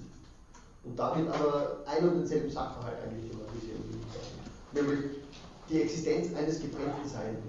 Ja, das als atheistisches zu existieren vermag und dadurch den Eindruck des anderen, für den Eindruck des anderen offen sein kann. Okay? Meine Frage schließt auch nochmal damit an, weil, weil Sie das vorher noch angesprochen haben, dass das ähm, auf Seite 148 das Unendliche eignet sich, äh, wenn es in einer Kontraktion auf die Ausweitung seiner Realität verzichtet. Das ist eh das, was, also was jetzt dazu passt, aber warum ereignet sich das? Genau, das, das, ich hab's oder, oder, oder, oder wie ist das wirklich noch zu denken? Oder was kann damit gemeint sein? Was spielt da an? Haben Sie eine Idee? Hat jemand eine Idee? Ich meine, die Schöpfung als Ereignis, so, Ja. ist das so gedacht? Oder? Naja, ja, es ist ja so, dass, dass Gott sozusagen in der Schöpfung, die Schöpfung als Schöpfung ex nihilo ist ja, wenn man, wenn man sich das anschaut, nicht wirklich ex nihilo. Ja? Also das, was Derrida zum Beispiel als Chorat diskutiert und so weiter und so fort, es ist wüstes Land zunächst mal. Ja? Also Gott greift auf wüstes Land zurück. Es gibt, es gibt ein gewisses Material. Ja? Äh, Und das ist ein sehr, sehr interessanter Punkt. Ja? Ist auch in der Bibel wirklich? Ist, Entschuldigung? Entschuldigung, in der Bibel ist es wirklich so auch, dass, dass Wenn ich mich richtig erinnere. Ja, ich, ich habe keine. Okay, aber es heißt immer, weil man sagt, es wird immer so erzählt, dass, dass in der Bibel wirklich diese Schöpfung aus dem Nichts sei irgendwie. Ja, aber der Punkt. Ja, es ist am Anfang eigentlich, wenn man es auch so mit dem jüdischen gemacht hat, das Bereshit am Anfang auch. Das, das nicht, also das ist Licht und Chaos gleichzeitig. Genau. ne? Und, Und Gott, schöpft. Gott schöpft ja, indem er trennt. Ja? Er schiebt dieses von jenem, ja? die Nacht vom Tag, etc. Ja? Also diese, diese Tätigkeit des Trennens ist sozusagen das Ereignis natürlich. Und äh, das verhängnisvolle Ereignis ist natürlich die Schaffung des Menschen. Ähm, und er schied auch den Menschen Mann und Frau. Ja? Ich meine, es, es sind alle diese, diese Trennung, diese Akte der Trennung, die, die dieses Ereignis ausmachen. Und äh, das, das ist schon ein interessanter Punkt. Ja? So muss das Unendliche sich ereignen. Um Raum zu geben für das, was sich in der Kontraktion des Unendlichen vom Unendlichen trennt. Das, das kann der einzige Sinn sein, laut Levinas. Ja? Das ist sozusagen schon diese Einsetzung, die es aber auch möglich macht, dass das, dass das Unendliche ähm, ein Mehr an Unendlichem sein kann. Ja? Das, das wäre ja auch genau der Sinn äh, für das Unendliche, durch die Schöpfung eine Bereicherung zu erfahren. Dass die Schöpfung durch, durch diese Bereicherung, die ja in Frage gestellt werden kann, ist genau die Freiheit der Schöpfung. Also das, das ist wiederum der Punkt. Aber Levinas überträgt oder transponiert diese Idee eigentlich dann, wenn man so will, auf das Zwischenmenschliche. Und wenn er vorher sagt, dass die sozialen Termini sozusagen die grundlegenden sind, dass die theologischen nur durch sie Bedeutung erfahren, das erscheint natürlich zunächst einmal völlig ja, äh, überzeichnet. Ja. Aber ich glaube, das ist genau das, was er wirklich will. Ja. Das ist genau das, was er will. Er will die Theologie als eine Möglichkeit einer Optik ja, darstellen, einer Optik, die sich im Zwischenmenschlichen ereignet.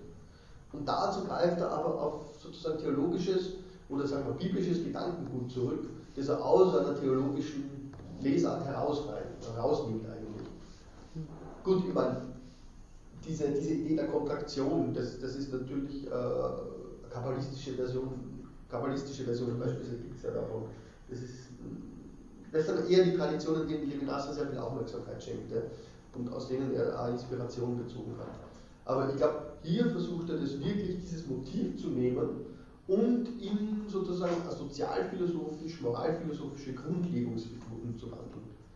Das, das, das ist der ganz, ganz entscheidende Punkt, wieso er also sehr auf diese Unterscheidung von selben und anderen beharre, ja, die, die hier das erste Kapitel darstellt. Weil sie grundsätzlich mal die Voraussetzung dafür schafft, dass man überhaupt von sowas wie einem anderen sprechen kann. Ja. Es ist nicht so, dass sozusagen die sozialphilosophischen Kategorien schon da sind. Ja. Die sozialphilosophischen Kategorien, die wir haben, sind für Levinas unzureichend. Wir müssen überhaupt erstmal verstehen, was dasselbe an den anderen sozusagen binden kann. Ja. Wie diese Relation aussehen kann, wenn wir sie nicht schon als eine Beziehung denken, die in vorgegebenen Begriffen funktioniert. Ja.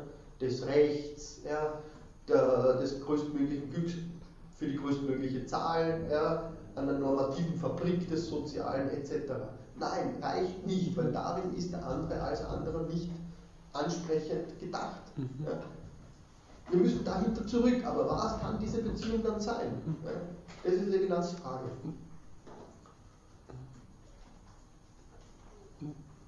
Das wäre dann auch wieder der Unterschied zwischen Bedürfnis und Begehren, oder? Genau. Ja, also genau. sozusagen, und deshalb, wenn ich das jetzt, ob ich das richtig verstanden habe, deswegen auch eben der Schöpfungsgedanke sozusagen jenseits der Logik oder so der formalen Logik, weil diese formale Logik oder Logik, ja, diese klassische Logik, wie man sagt, ähm, sich immer in diesem Bedürfnis denken, in diesem. Genau. Okay, in diesem. Genau. Ja. Genau. Also das, das, ist sozusagen das langwährende, die langwährende Erblast des Primats des einen Seins, ja, hinter die, hinter die er zurückdenken will. Ja.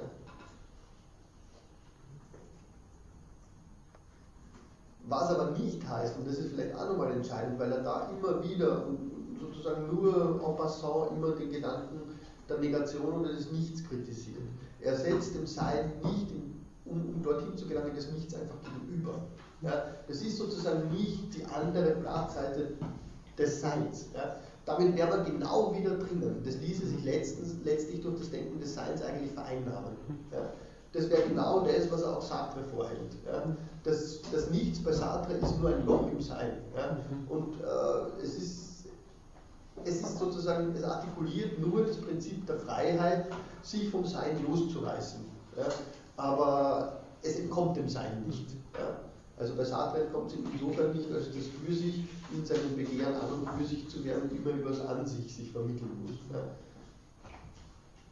wie es in der hegelischen Logik heißt, Sein und Nichts sind dasselbe. Ja. Äh, das will Levinas nicht akzeptieren. Ja. Er will es aber gar nicht diskutieren, weil es ihm nicht darum geht, wie, wie, wie dieser Weg des Nichts sozusagen zu beschreiten wäre, sondern weil er fragen will, wie sich im Sein als diesem Umgreifenden überhaupt ein anderer Weg erschließen kann. Okay. Gut machen wir jetzt 10 Minuten, 15 Minuten maximal Pause, bevor wir wirklich dann in einer Tour de Force uns den zweiten Teil ansehen. Äh, ich glaube, ich habe schon einiges dazu gesagt, worin seine Bedeutung besteht. Ich werde jetzt im Anschluss dann einfach die einzelnen Kategorien oder sagen wir im Existenzialen die er dort äh, diskutiert vorstellt, aber relativ zügig durch, diesen ganzen, durch diese ganzen 120 Seiten durcheilen, äh, damit wir das nächste Mal wirklich uns dem Antlitz widmen können. Aber erholen wir uns vorher mal kurz. Okay.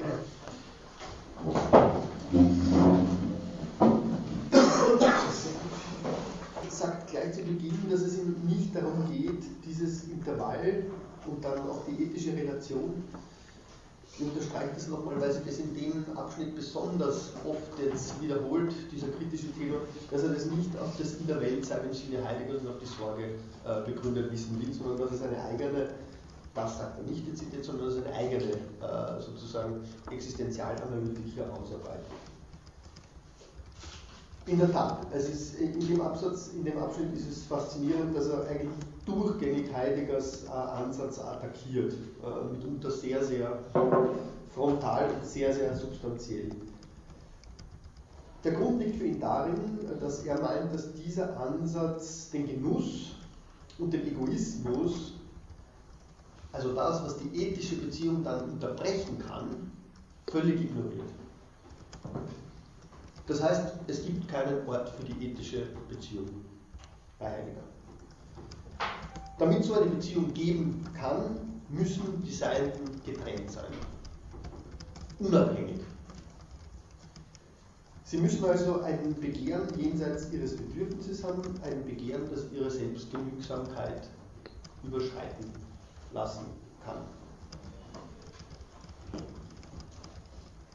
Wenn man das in kantischen Begriffen ausdrückt, könnte man sagen, sie handeln ethisch, wenn sie nicht aus einem Bedürfnis heraus handeln, sondern einfach sozusagen das Richtige tun, nämlich äh, dem Begehren wollen. In Levinas Begriffen, das ist der Fall, wenn sie nicht handeln, um ein Bedürfnis zu erfüllen, sondern, wie er das nennt, freigebig sind. Sie handeln also im Zeichen des Begehrens für den anderen, indem sie den Egoismus überwinden. Nicht überwinden, transzendieren. Sie können ihn letztlich nie überwinden. Ja. Für Heidegger ist alles auf dem Bedürfnis aufgebaut. In dem Sinn setzt er also, wie ich es vorhin schon gesagt habe, diesen, äh, diese griechische Ontologie fort, die die Beziehungen zwischen den Seiten in Begriffen des Bedürfnisses, das auf einen Mangel oder einen Abfall auf Einheit antwortet, versteht und erkennt keine andere Trennung als die, die durch das Bedürfnis herbeigeführt wird. In, nur im Kontext des Bedürfnisses und des Umzu, des daraus sich herausstellenden Bewandtnis, Ganzheitszusammenhang, der diese Bedürfnisse zu überwinden hilft, erscheinen die Dinge. Sie erscheinen also als Mittel zum Zweck, als Werkzeug, als Zeuge. Folgt man Levinas, so gibt es in Heidegger einen alles durchdringenden Utilitarismus. Einen, der den Genuss und mithin die Affektivität ignoriert. Levinas schreibt, die Dinge, von denen wir leben, das ist jetzt dieser Begriff des Lebens von, auf den ich schon mal eingegangen bin, die Dinge, von denen wir leben, sind nicht Werkzeuge im Heideggerschen Sinn. Ihre Existenz ist nicht durch diesen utilitaristischen Schematismus erschöpft,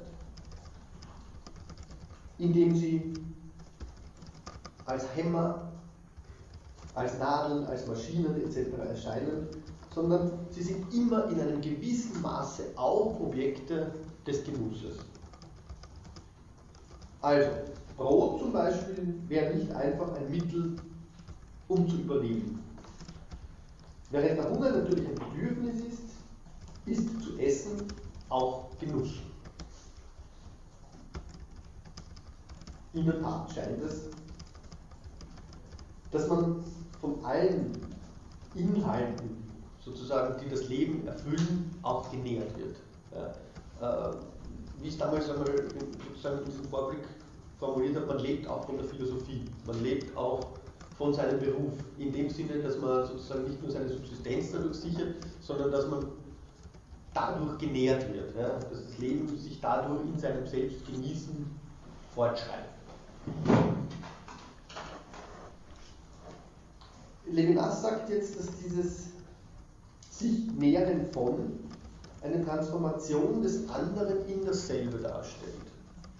Ja, das andere hier als sehr, sehr weiter Überbegriff gefasst. Natürlich, jetzt geht es um die Andersheit der Welt, es geht dann um die Andersheit des Elements, es geht aber auch um die Andersheit des anderen, sofern er beispielsweise für mich arbeitet oder so. Diese, diese Transformation des anderen in dasselbe ist das Wesen des Genusses, schreibt Levinas. Es ist eine Energie, die vom anderen kommt und die im Genuss meine eigene Energie wird. Meine Stärke, ich. Ja. Das ist äh, das Sinn dieser Formulierung Leben von. Das Leben von ist nicht ein Bewusstwerden dessen, was meine Bedürfnisse erfüllt.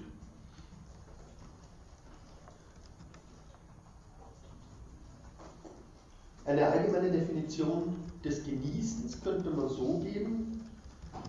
Das Genießen ist das letzte Bewusstsein all der Gegenstände, die mein Leben erfüllen. Das Genießen umfasst sie alle. Und dementsprechend wird er später auch sagen, dass äh, beispielsweise das Leben der Repräsentation, also die Repräsentation, die Vorstellung etc., äh, das heißt die, die intelligible Gegenstände genauso etwas sind, was genossen werden kann. Der Genuss hier ist also, man könnte fast sagen, substituiert hier Levinas äh, Heideggers Begriff der Sorge. Levinas sagt in etwa, das Leben ist nicht einfach ein nackter Wille zu leben, das heißt ontologische Sorge, sondern Leben ist die Liebe zum Leben, eine Beziehung mit Inhalten, die nicht mein Sein, mein Leben sind, sondern die mir wichtiger sind als mein Leben. Denken, essen, schlafen, lesen, arbeiten, in der Sonne sitzen und sich von der Sonne wärmen lassen, etc. All das bringt da ein. Für Heidegger dagegen folgt oder ist eigentlich die Voraussetzung, dass die Existenz der Essenz vorausgeht. Sie kennen diese, diese entscheidende Stelle. Die Existenz das heißt, äh, dass die Tatsache, dass Dasein sich schon seiner selbst vorweg in der Welt ist, dass es außer sich ist, geht jeder Wesensbestimmung voraus. Das heißt, die Wesensbestimmung des Daseins geht sozusagen auf die Arbeit der Existenz zurück bei Heidegger wenn man das jetzt so sagen darf, erkennt Arbeit auf seine Projekte, auf seine Entwürfe. Für Levinas stellt sich das ganz anders dar. Er schreibt, dass das Leben eine Existenz ist, die nicht seiner Essenz vorausgeht. Sein Wesen nämlich, verstanden als Genuss, als Freude, als sich erfreuen, als genießen, ist das was allem vorangeht. Ganz einfach, er würde sagen, da ich glücklich sein? Will, tue ich das, dies und jenes, habe ich diese und jene Entwürfe, entwerfe ich mich auf etwas hin, existiere ich also im Sinne Heideggers. Das heißt, Glück oder Glückseligkeit oder die Freude ist nicht einfach eine akzidentelle Bestimmung meines Wesens, sondern essentiell in dem Sinne, da mein, meine Existenz, mein Leben beständig dafür riskiert wird. Im Prinzip arbeitet Levinas da Aristoteles auf, und zwar in einer ganz anderen Form als Heidegger das wiederum tut in, in Sein und Zeit. Aber ich lasse das aus Zeitgründen vielleicht weg.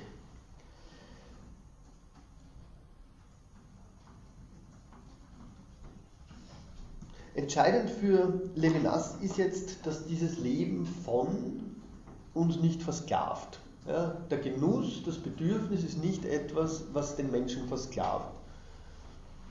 Wir genießen es im Gegenteil. Ja. Das könnte man so formulieren, dass man sagt, dass der Mensch ist, für seine, ist über seine, in seinen Bedürfnissen glücklich. Ja. Denn, das Argument führt Levinas an, denn er hat seine Unabhängigkeit nur durch diese Abhängigkeit.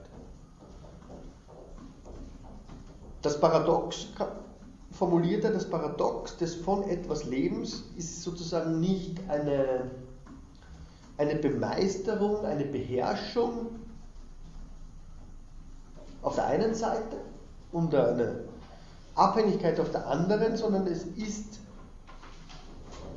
Beherrschung in der Abhängigkeit. Unauflösbar ineinander verflochten. Das heißt, derselbe, das Subjekt, der Egoismus, erlangt seine eigene Identität, indem er im anderen sich bewegt, indem er diese Abhängigkeit sozusagen auslebt, indem er dieses Genießen von lebt. Ja. Aber nicht dadurch, dass er sich ihm entgegensetzt. Man könnte sich fragen, was, was, was macht Levinas da? Was, was will er? Ja.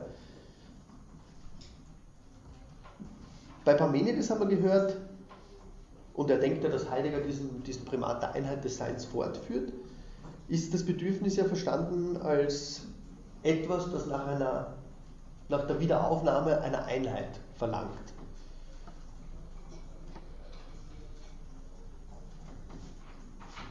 Das heißt, es läuft alles darauf hinaus, dass es sozusagen eine Doktrin gibt, dass alles in einem aufgeht. Levinas verwendet jetzt aber genau den Begriff des Bedürfnisses. Ja. Er muss ihn aber sozusagen umarbeiten. Ja. Es kann für ihn jetzt nicht mehr darum gehen, dass er, ähm, wenn er vom Bedürfnis spricht, das Bedürfnis sozusagen nur als einen Abfall von der Einheit versteht. Ja. Er will dem Bedürfnis jetzt, obwohl er dem später das Begehren entgegensetzt, einen ganz einen genuinen eigenen Status zusprechen. Ja. Das Bedürfnis des Levinas berücksichtigt ist nicht einfach Mangel, es ist nicht einfach Bruch, es ist nicht einfach äh, sozusagen, naja, unser ontologisches äh, Schicksal, ja, dass wir eben bedürftige Wesen sind, sondern es ist darin, es ist darin mehr. Es ist nicht nur Abhängigkeit. Es ist eher für Levinas sozusagen das Mittel, wodurch wir unsere Unabhängigkeit überhaupt erlangen. Das heißt, die Vermögen, unsere Bedürfnisse, die Vermögen, die wir entwickeln, um unsere Bedürfnisse auf, ich sage jetzt mal trotzdem zu erfüllen, konstituieren ein von der Welt unabhängiges Wesen. Ein Subjekt. Ein Subjekt, das, äh, der möglich, das, das die Vermöglichkeit hat, die Erfüllung seiner Bedürfnisse zu gewährleisten. Das sozusagen nicht in seiner Naturhaftigkeit den Bedürfnissen wie dem, dem Wetter, dem Wind und dem Regen einfach ausgesetzt ist.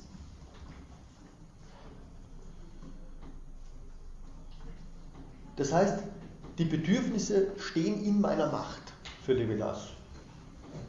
Sie konstituieren mich als denselben und nicht als abhängig vom anderen. Das Bedürfnis, sofern es in ein Genießen übergeht, sichert meine Subjektivität für Levinas. Wieso? Wieso ist das möglich? Levinas greift jetzt, um diese positive Rolle des Bedürfnisses herauszuarbeiten, auf die Theorie des Eigenleibes zurück. Auf das, was, was in der Phänomenologie, ich habe es am Anfang, oder wir haben es am Anfang ein bisschen angeschaut, äh, bei Husserl langsam sozusagen auch in, in den Vordergrund dann tritt, wenn er ähm, zeigt, dass der Leib als unvollständig konstituiertes Ding nicht nur Zentrum meines Orientierungsraums ist, sondern das mir ursprünglichst eigene und sozusagen das Organ, das Vehikel meines Könnens, das ich kann. Auf das rekurriert Levinas jetzt in diesen Passagen immer, immer wieder. Das heißt, Bedürfnisse erscheinen nur auf der Grundlage meiner Leiblichkeit. Mein Leib sichert mir meine Einzigartigkeit zu. Der ist nicht einfach ein ontologischer Unfall, ja, wie man es beispielsweise auch von Descartes her noch argumentieren könnte. Ja. Die Res extensa, äh, auch wenn sie sozusagen die ist, die die Res cogitans umkleidet, äh, ist durch eine grundsätzliche Kontingenz bestimmt gewesen. Ja. Das setzt sich fort bis eben ins 20. Jahrhundert teilweise. Also es ist natürlich ein altes platonisches Erbe. Ja. Durch den Leib nur, behauptet Levinas, mit, mit Husserl insbesondere dann mit den französischen Phänomenologen, die sich der Leiblichkeit gewidmet haben, also von Merleau-Ponty bis hin zu Michel Laurie, durch die Leiblichkeit habe ich überhaupt nur eine Einheit oder eine Einzigkeit, eine Singularität. Die Singularität meines Ich, als eines Ich kann. Ja? Das heißt, ähm, die ursprünglichste die ursprünglichste Form des Selbstbewusstseins beispielsweise wäre für, für Levinas nicht, dass ich denke, sondern dass ich kann. Ja. Es gibt eine ganz berühmte erste, erste Arbeit von Simone Weil, die Magisterarbeit von Simone Weil äh, über Descartes Cogito, wo sie eben zu zeigen versucht, dass schon bei Descartes Cogito nie, eigentlich nicht als ich kann, ich denke, sondern als ich kann zu fassen wäre. Ja. Also weil war eigentlich die erste, die versucht hat zu zeigen, dass es bei Descartes einen ganz anderen Diskurs noch gibt, der sozusagen unter den theologisch verbrämten, ja, vorsichtig geführten Diskurs durchschimmert und der hat sehr, sehr viel schon zu tun mit einer Aufwertung des, des Körpers, des Leibes. Ja. Ähm, wenn Sie sich die dritte Meditation anschauen, werden Sie da ganz, ganz interessante Sachen finden, nämlich der hyperbolische Zweifel betrifft den Leib nur in einigen Hinsichten. Ja? Also dort, wo Levinas dann plötzlich davon spricht, was unter den Zweifel fällt, ist plötzlich einiges von dem ausgenommen, was er zunächst mal dafür vorschlägt. Ja? Gut, aber das nur nebenbei. Descartes meint jetzt. Descartes, ja. Der Leib ist sozusagen der Selbstbesitz, jener Selbstbesitz, durch den das Ich, das sich von der Welt befreit, die Armut seiner Welthaftigkeit sozusagen zu bemeistern versteht. Ja. Durch die Leiblichkeit, durch mein leibliches Ich kann, kann ich genau diese Unabhängigkeit in der Abhängigkeit herstellen. Ja. Das Ich hat für Levinas also, da es in der Leiblichkeit fundiert, ist eine Einzigartigkeit, die aber natürlich nur in einer präreflexiven, präkonzeptuellen Weise ausgedrückt werden kann. Es ist eine Einzigartigkeit, die durch die Ablehnung jeglicher Konzept, jeder, jeglicher Begrifflichkeit deutlich wird. Dass es jeden Begriff ablehnt, das sichert dem Ich bei Levinas seine Einzigartigkeit und seine Innerlichkeit zu. Die Innerlichkeit lässt sich durch die Begriffe nicht vereinnahmen. Dieser Egoismus, diese Innerlichkeit ist der Egoismus, oder sagen wir so, die Innerlichkeit wird bei Levinas als der Egoismus der Freude und des Genießens artikuliert. Innerlichkeit ist gleich Egoismus. Egoismus ist Egoismus des Genießens. So könnte man die Gleichung eigentlich fortführen. Das Ich ist also Existenz für sich, so wie der berühmte Bauch, der keine Ohren hat. Es ist für sich selbst. Diese Selbstgenügsamkeit des Genießens ist das Maß der Innerlichkeit oder der Ipseität, der Selbstheit, wie er dort sagt. Eigentlich geht es hier um nichts anderes, wenn man das jetzt in, andere Zusammenhänge bringt, als um die Privatheit des Leibes. Ja. Das, was da Singularität ist, ist die Privatheit. Das ist das, was sich durch keinerlei Begriffe aussagen lässt. Ja, niemand kann für mich essen, niemand kann für mich trinken, niemand kann für mich äh, zu Bett gehen, etc. Ich bin nicht substituierbar. Ja. Und genau diese Nicht-Substituierbarkeit macht diese Individualität und eigentlich diese, auch diese Singularität, diese Einzigartigkeit aus. Gut. Soweit die Passagen zum Genuss, zur Leiblichkeit und zur Affektivität. Diese Privatheit das ist genau das Argument, das er in dem letzten Teil dieses ersten Teils A macht. Das Ich des Genusses ist weder biologisch noch soziologisch. Ja. Darum geht es ja eigentlich. Wenn er von Singularität spricht, wenn er von dieser Einzigartigkeit des Ich spricht, dann spricht er von dem, was sich per Definition ja, aus jeder soziologischen, aus jeder psychologischen, aus jeder biologischen Relation, ja, aus, aus jedem Versuch, sie in diesen Kategorien aufzuarbeiten, zurückzieht. Ja. Und das Entscheidende wird dann später sein, dass er sagt, genau in meiner Nichtvertretbarkeit, genau in meiner Privatheit bin ich derjenige, der den anderen vertreten muss. Ja. Nur dadurch, dass ich unvertretbar bin, weil ich das eben dadurch auch bin, dass der andere mich anspricht, ja, nur dadurch habe ich das Vermögen, den anderen zu vertreten. Ich muss für den anderen eintreten. Gut, in B, im zweiten Teil, Genuss und Vorstellung. Levinas fährt eigentlich in derselben Linie fort, seine Alternative zu Heidegger auszuarbeiten.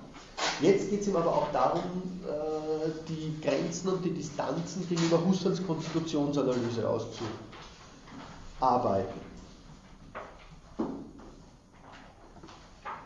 Er fragt, dazu beginnen. Worin besteht die Beziehung zwischen der theoretischen Intentionalität des objektivierenden Aktes, wie Husserl ihn nennt, und dem Genuss? Wieso? Wieso ist das wichtig? Ich habe schon mal darauf hingewiesen. Äh, also erstens geht es ihm auch darum zu zeigen, dass selbst diese theoretischen Akte einen Genuss darstellen, und zum Zweiten geht es natürlich darum, dass äh, das Ansinnen Husserls war oder aller sozusagen, die über Repräsentation, Repräsentation und so weiter nachdenken, ja, die Ebene, die Levinas im Auge hat, eigentlich ähm, in der Intelligibilität dieser Vorstellungen aufzuheben. Ja. Die haben sozusagen kein epistemologisches Eigenrecht. Es geht ihm darum zu zeigen, dass selbst dort, wo die Vorstellung am Werk ist, diese nicht vom Genuss getrennt werden darf. Weil wenn man diesen Zusammenhang abschneidet, hätten wir wiederum genau dieses Subjekt der Vorstellung, ja, das über sich sozusagen die Einheit des Denkens schließt. Ja. Und wenn Levinas die Leiblichkeit, den Genuss und so weiter ins Zentrum rückt, dann will er wiederum genau versuchen, davon wegzukommen. Ja. Zu zeigen, dass diese Einheit, diese Versuchung des Idealismus, wie er es nennt, nicht funktioniert. Ja. Wenn sie funktionierte, ich habe es am Anfang gesagt, dann würde die Ethik auf der Epistemologie gründen, dann wäre die Ethik sozusagen ein fundiertes Projekt und wäre in letzter Instanz nicht in der Lage eigentlich, ja, dem Anspruch des anderen gerecht zu werden, nämlich dem Anspruch des anderen als eines extraordinären, als eines außergewöhnlichen Anspruchs. Dann wäre die Ethik des Projekts einer Ordnung. Ja. Und das ist Levinas eben nicht genug. Man müsste jetzt ähm, ganz kurz mal darauf zurückgehen, was Intentionalität ist. Das haben wir zum Glück ein bisschen zumindest gemacht. Ähm, ich lasse das also besser aus. Die objektivierende Intentionalität, das ist vielleicht nur entscheidend. Husserl behauptete sowas wie ein Primat der objektivierenden Intentionalität. Sie erinnern sich daran, Intentionalität heißt, Bewusstsein ist immer Bewusstsein von etwas. Es ist Bewusstsein von etwas in einem Horizont das heißt, etwas wird als etwas artikuliert, ohne dass das jetzt natürlich äh, prädikative, aktive Leistung des, des Menschen immer wäre, sondern das transzendentale Bewusstsein, die transzendentale Subjektivität tut das permanent. Sie tut es, ohne dass wir aktiv daran teilnehmen. Wir können das, aber wir tun es meistens nicht. Ja. Ansonsten könnten wir überhaupt nie zum Beispiel einen Kaffeebecher nehmen, ja, weil wir jede leibhaftige Aktivität sozusagen als synthetischen Zusammenhang von Aktvermögen herstellen würden müssen. Ja? Das tun wir nicht. Wir greifen irgendetwas an, ohne dass es sozusagen eine marionettenartig zusammengesetzte Handlungssequenz wäre, die wir durch unseren Geist ja, sozusagen polarisieren müssen. Ja? Das ist genau der Punkt, den, den Merleau-Ponty so schön sagt, wenn er sagt, jede Synthese, die die Phänomenologen aufdecken, ist eine Übergangssynthese. Es ist eine Synthese im, in der Bewegung eigentlich. Ja? Sie ist nie ein, ein, ein klarer Punkt. Ja? Sondern sie ist eben, wie diese Zeitbewusstseinsanalyse bei Husserl auch zeigt, ein ständiges Kontinuum. Ja. theoretische, äh, dieses theoretische Primat der objektivierenden Intentionalität, äh, das Husserl sehr früh ausgearbeitet hat, besagt jetzt eigentlich, dass wir zunächst mal sowas wie Objekte im weitesten Sinne wahrnehmen und dass sich dieser Wahrnehmung oder Imagination oder Erinnerung von Objekten alle weiteren Prädikate dann gewissermaßen aufpfropfen. Das heißt, Affektivität, Axiologisches, das heißt Wertmäßiges, baut auf dieser substanziellen Ebene auf. Und diesen Primat bestreiten natürlich alle nach Husserl, angefangen dann eben äh, vom späten Husserl selber teilweise, äh, weil sie sagen, das müsste gleich ursprünglich sein. Ja?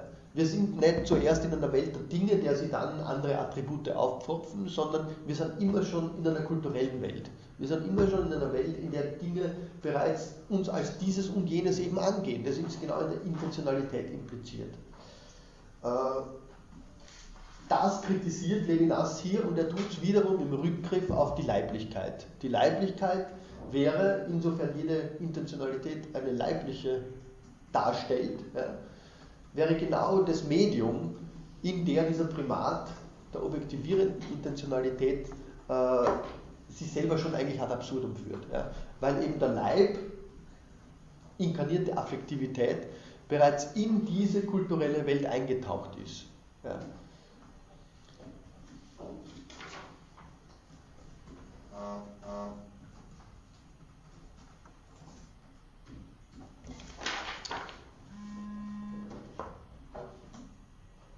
Gut, also ich lasse Husserl mal beiseite. Vielleicht wichtig ist es nur zu sagen, wenn Levinas jetzt von Vorstellungen spricht, dann bezieht er sie auf die ganz generelle Nomenklatur bei Husserl, nämlich auf diese Distinktion von Noesis und Noema. Ja, äh, Noesis der Bewusstseinsakt und Noema das, der Bewusstseinsgegenstand. Das sind sozusagen genau die zwei Pole jeder intentionalen Relation. Ja. Der Bewusstseinsgegenstand wird durch die Sinngebungskraft des Bewusstseins in Noesen sozusagen konstituiert. Das ist genau das, was er hier angreift, als diese Theorie der Konstitution. Sinngebung durch ein Bewusstsein. Das kann es nicht sein. Ja? Weil, wieso? Das natürlich wiederum eine idealistische These wäre. Ja? Das Bewusstsein würde sich sozusagen nicht, würde nicht von den Noemata leben, ja? sondern es wäre von den, es, es würde die Noemata konstituieren. Also wenn er Leben von schreibt, wenn er Genuss schreibt, trifft er nicht nur Heidegger, ja, der sagt, die Sorge wäre eigentlich etwas, das überhaupt nichts mit dem Egoismus zu tun hat, sondern er trifft genauso Husserl, ja, weil er eben sagen würde, äh, das Bewusstsein, das lebt vom Konstituierten. Ja, dieses konstituierende Bewusstsein konstituiert es nicht, das konstituiert es, sondern lebt von ihm. Ja. Er kehrt also diese, diese Fundierung um. Ja. Das, was das Bewusstsein zu konstituieren vorgibt bei Husserl, das ist das, wovon es eigentlich lebt. Ja? Also wiederum Leben von Bedürfnis, Affektivität. Und er würde sagen, ja, im Prinzip hat Husserl das schon gesehen, wenn er später von der Affektivität spricht. Die Dinge affizieren uns. Ja? Das heißt, die Dinge affizieren uns und gleichzeitig behauptet Husserl, wir konstituieren die Dinge. Ja? Das ist das alte Paradox der transzendentalen Subjektivität.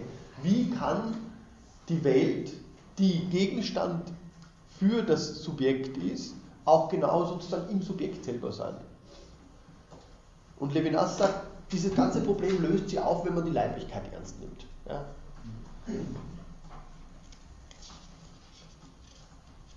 Gut. Ich mache das vielleicht ganz schnell dann können wir uns das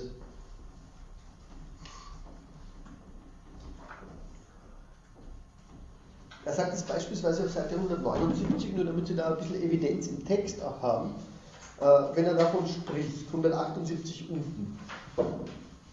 Was ist der Primat der Vorstellung in, in der klassischen Philosophie bis hin zur Phänomenologie? Knapp unter Seite 100 der Marginalie. Jede Vorgängigkeit des Gegebenen geht auf in der Augenblicklichkeit des Denkens. Gleichzeitig mit dem Denken taucht sie in der Gegenwart auf. Dadurch erhält sie einen Sinn. Vorstellung, Repräsentatio, das heißt nicht nur wieder gegenwärtig machen, Vorstellen heißt eine aktuelle Wahrnehmung, die verfließt, auf die Gegenwart zurückführen. Deswegen gibt es bei Husserl diesen Primat der Gegenwart. Ja. Alles, auch sozusagen die Modifikationen als Erinnerung oder als Zukunft, werden als Vergegenwärtigungen bezeichnet bei Husserl. Es gibt einfach dieses metaphysische Primat der Gegenwart, wie Derrida dann kritisiert, das bei Husserl omnipräsent ist. Ja. Alles muss auf eine Gegenwärtigung als Urmodus zurückgeführt werden können. Ja. Alles andere sind Modifikationen, ja. weil das Bewusstsein für sich selbst gegenwärtig ist. Wenn das Bewusstsein für sich selbst gegenwärtig ist und ich alles auf diese Gegenwärtigung für mich selbst zurückführen kann, dann kann ich allem einen Sinn verleihen. Genau das ist das Primat der Vorstellung. Ich kann es mir vorstellen, dadurch kann ich sozusagen in, in, diesen sinngenerativen Konnex meiner Bewusstseinsaktivität zurückversetzen. Nein, okay, das nicht, aber äh, schauen wir noch, wie Levinas das kritisiert. Vorstellen, das heißt nicht ein vergangenes Geschehen in einem gegenwärtigen Bild wieder aufnehmen. Nein, kein Bild. Vergegenwärtigung ist kein Bildbewusstsein. Sondern alles, was davon unabhängig scheint, auf die Augenblicklichkeit eines Denkens zurückführen. Ja, das ist sozusagen diese Augenblicklichkeit, die zugleich Ewigkeit ist.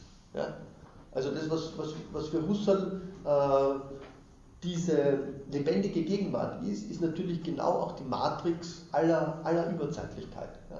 Darin eröffnet sich jeder Sinn. Ja, nur darin. Darin ist die Vorstellung konstituierend. Der Wert der transzendentalen Methode und ihr Kern an bleibender Wahrheit beruht auf der universalen Möglichkeit, das Vorgestellte auf seinen Sinn, das Seiende auf das Neue zu reduzieren. Er beruht, beruht auf der höchst erstaunlichen Möglichkeit, sogar das Sein des Seiten auf das Neuma zurückzuführen. Dagegen argumentiert Levinas jetzt und sagt, die Vorstellung selber ist vom Leben getragen. Ja? Und auf Seite 179 unten heißt es,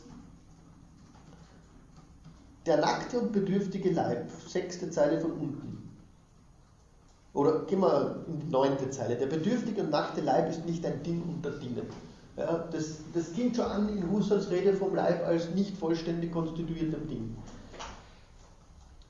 Ein Ding unter Dingen, die ich konstituiere oder die ich in Gott mit einem Denken verbunden sehe. Das ist eine Kritik an Descartes natürlich. Er ist auch nicht Instrument eines gestischen Denkens, das einfach in die Theorie übergeht. Der nackte und bedürftige Leib, das ist entscheidend, ist seinem Wesen nach der Umschlag der Vorstellung in Leben.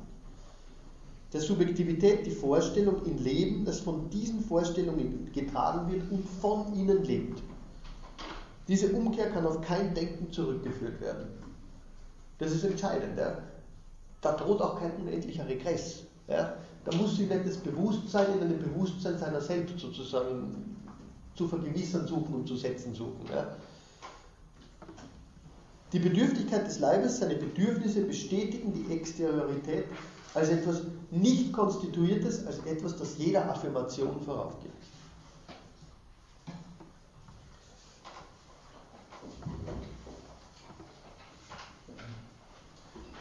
Und auf Seite 180 unten schreibt er noch weiter, die Vorstellung besteht in der Möglichkeit, den Gegenstand so aufzufassen, als sei er durch ein Denken konstituiert, als sei er Neuma, das hat er eben gesagt. Und dies bringt die Welt auf den unbedingten Augenblick des Denkens zurück. Im Leben von jedoch kehrt sich der Prozess der Konstitution, der sich überall abspielt, wo es Vorstellung gibt, um. Das, wovon ich lebe, ist nicht in meinem Leben wie das Vorgestellte, das Vorgestellte ist der Vorstellung innerlich in der Ewigkeit desselben oder in der unbedingten Gegenwart der Kogitation. Entscheidend jetzt, sofern man hier noch von Konstitution sprechen kann, müsste man sagen, dass das auf seinen Sinn reduzierte Konstituierte hier seinen Sinn überschreitet. Inmitten der Konstitution wird es die Bedingung des Konstituierenden oder genauer die Nahrung des Konstituierenden. Dieses Überfließen des Sinnes kann durch den Terminus Nahrung, Alimentation fixiert werden.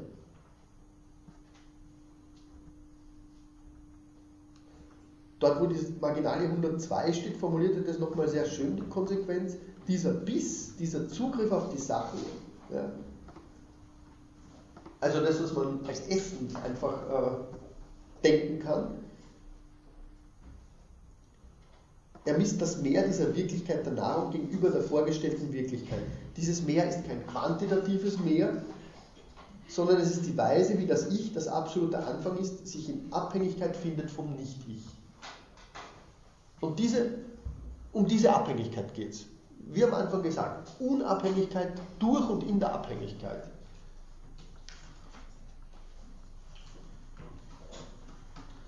Das bezieht sich jetzt nicht nur auf die einzelnen Vorstellungen, sondern das bezieht sich auf die, auf die Welt als solche. Er schreibt schon auf Seite 180, sich als Leib setzen heißt eine Erde berühren.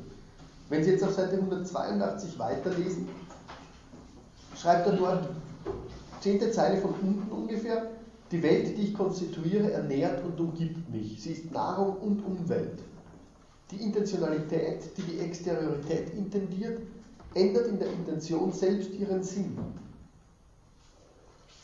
indem sie Innerlichkeit im Verhältnis zu der Exteriorität wird, die sie konstituiert. Sie kommt gewissermaßen her von dem Punkt, wo sie hingeht, indem sie sich als vergangen erkennt in ihrer Zukunft, sie lebt von dem, was sie denkt.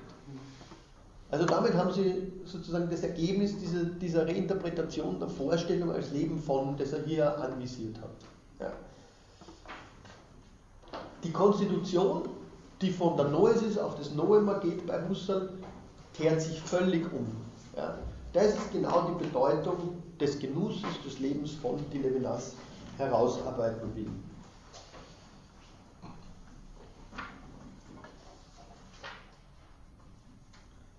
Und er schreibt noch, das ist vielleicht auch wichtig, weil das dann klärt, wie es zusammenhängt, auf Seite 182, so in der achten Zeile von oben. Durch die Arbeit und den Besitz geht die Andersheit der Nahrung im selben auf. Also es ist nicht nur aktuelles, augenblickliches Genießen, Leben von, sondern das Leben von, wie er jetzt in dem Kapitel weiter zeigen wird, hat aufgrund seines zeitlichen Charakters, der genau das Bedürfnis auszeichnet. Das Bedürfnis antizipiert die Zukunft der Bedürfniserfüllung. Ja. Und diese Bedürfniserfüllung ist sozusagen auch immer natürlich der Dorn. Ja. Äh, ich bin ein bedürftiges Wesen. Hans Jonas würde sagen, äh, der Metabolism, was ist es? Äh, der Stoffwechsel ist sozusagen das, was, das was, was den Organismus auszeichnet. Er ist das, was er tut. Ja. Er lebt von dem, was er tut. Anders kann es nicht funktionieren. Das heißt, er vereinnahmt das andere, um dasselbe zu bleiben. Ja. Und diese Vereinnahmung ist nie nur augenblicklich, sagt jetzt Levinas, sondern für das Subjekt ist es konstitutiv, dass durch Arbeit und Besitz die Andersheit der Nahrung im selben aufgeht, aber dass es dafür sozusagen eine eigene Ökonomie errichtet, nämlich um sich Zeit zu geben.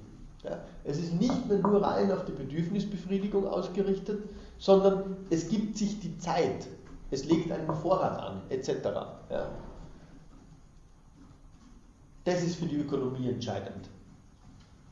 Ganz im etymologischen Sinne. Ja.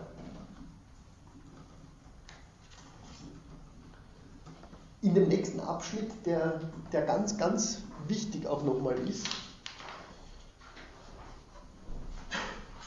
wo es um das Element geht, wird diese, diese Analyse der Intentionalität des Lebens von eigentlich fortgesetzt.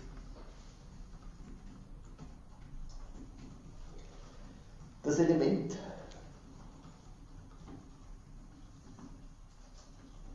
definiert er ganz schön auf Seite 185. Das Element ist das Milieu, in dem dieses Leben als Leben von immer schon stattfindet. Ja. Es ist nicht so, dass wir je davon irgendwie getrennt werden. Ja. Deswegen nennt es das Element, in dem natürlich, was kann man in einem Element tun? Denken Sie ans Wasser, man kann drin baden. Ja. Äh, das ist für Levinas die Beziehung, die wir zum Element haben. Wir baden im Element. Ja. Aber das Element hat natürlich auch etwas Bedrohliches. Ja. Dazu gleich. Er schreibt auf Seite 185 oben, ähm, das Milieu, dritte Zeile, das Milieu hat eine eigene Dichte. Die Dinge beziehen sich auf den Besitz, können fortgetragen werden, sind Mobilien. Das Milieu, aus dem die Dinge mir zukommen, ist hingegen herrenlos. Gemeinsamer Grund oder Boden, nicht besitzbar, wesentlich niemandem gehörig. Die Erde, das Meer, das Licht, die Stadt. Alle beziehen oder aller Besitz finden statt inmitten des Nicht-Besitzbaren, das umfasst oder enthält, ohne enthalten oder umfasst werden zu können. Wir nennen es das Elementale. Unten schreibt er dann ein bisschen später, also na, der Schiffer, der Schiffer ist ein gutes Beispiel. Wenn Heidegger vom Schiffer reden würde, würde er vom Schiffer sprechen, der den Wind verwendet, um seine Segel setzen zu können. Ja? Äh, das ist nicht das Element, sondern das ist das Element schon einem ganz spezifischen Zuschnitt. Ja? Das ist bereits eine Art und Weise, den Wind als ein Umzug in, in meinen Zusammenhang, in meinen Bewandtniszusammenhang einzugliedern. Ich verwende den Wind, um dieses und jenes zu tun. Ja? Das ist nicht das Element, ja? Sondern das ist bereits äh, sozusagen das Element im utilitaristischen Zusammenhang. Er schreibt hier immer, das ist schön, weil es gibt sehr schöne Passagen in dem Abschnitt. Der Schiffer, der das Meer und den Wind benutzt, herrscht über die Elemente, aber verwandelt sie deswegen nicht in Dinge. Sie bewahren die Unbestimmtheit der Elemente trotz der Genauigkeit der Gesetze, die sie regieren, die man kennen und lehren kann. Das Element, und das ist entscheidend, hat keine Formen, in denen es enthalten wäre. Es ist Inhalt ohne Form. Oder besser, das Element hat nur eine Ansicht, etc. Unten schreibt er das, die seinem Wesen angemessene Beziehung entdeckt es gerade als Milieu. Man badet in ihm. Und entscheidend, das Element ist etwas, das ich nie hinter mir lassen kann. Ja? Was natürlich Implikationen wiederum für die Vorstellung hat. Ja? Im Verhältnis zum Element bin ich immer innen. Der Mensch hat die Elemente nur besiegt, indem er dieses ausweglose Innensein durch den Wohnsitz, der ihm eine Extraterritorialität gewährt, überwunden hat. Er fasst im elementalen Fuß durch eine Seite, die er schon angeeignet hat. Das ist genau das Wohnen, der Wohnsitz, die Bleibe dann. Ich muss dem Element sozusagen einen Ort abbringen, in dem ich vom Zudrang, vom Andrang oder vom Entzug des Elementalen mich bewahren kann.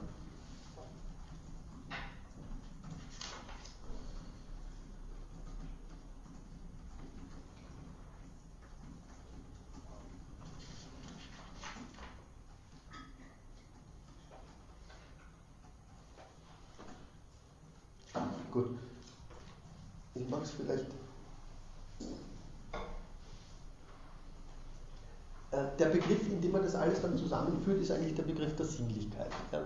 Die Sinnlichkeit sozusagen als die Auszeichnung, die ontologische Auszeichnung der Leiblichkeit, ähm, die auf der einen Seite die Beziehung zum Element sicherstellt und die auf der anderen Seite sicherstellt, dass sich ähm, diese Sinnlichkeit im Rahmen einer Subjektivität in Form verschiedener Intentionalitäten des Lebens von sozusagen vollzieht. Ja. Durch die Sinnlichkeit bin ich dem Element sozusagen ausgeliefert und durch die Sinnlichkeit in ihrer leiblichen Artikulation lebe ich vom Sinnlichen, ja, vom Andrang.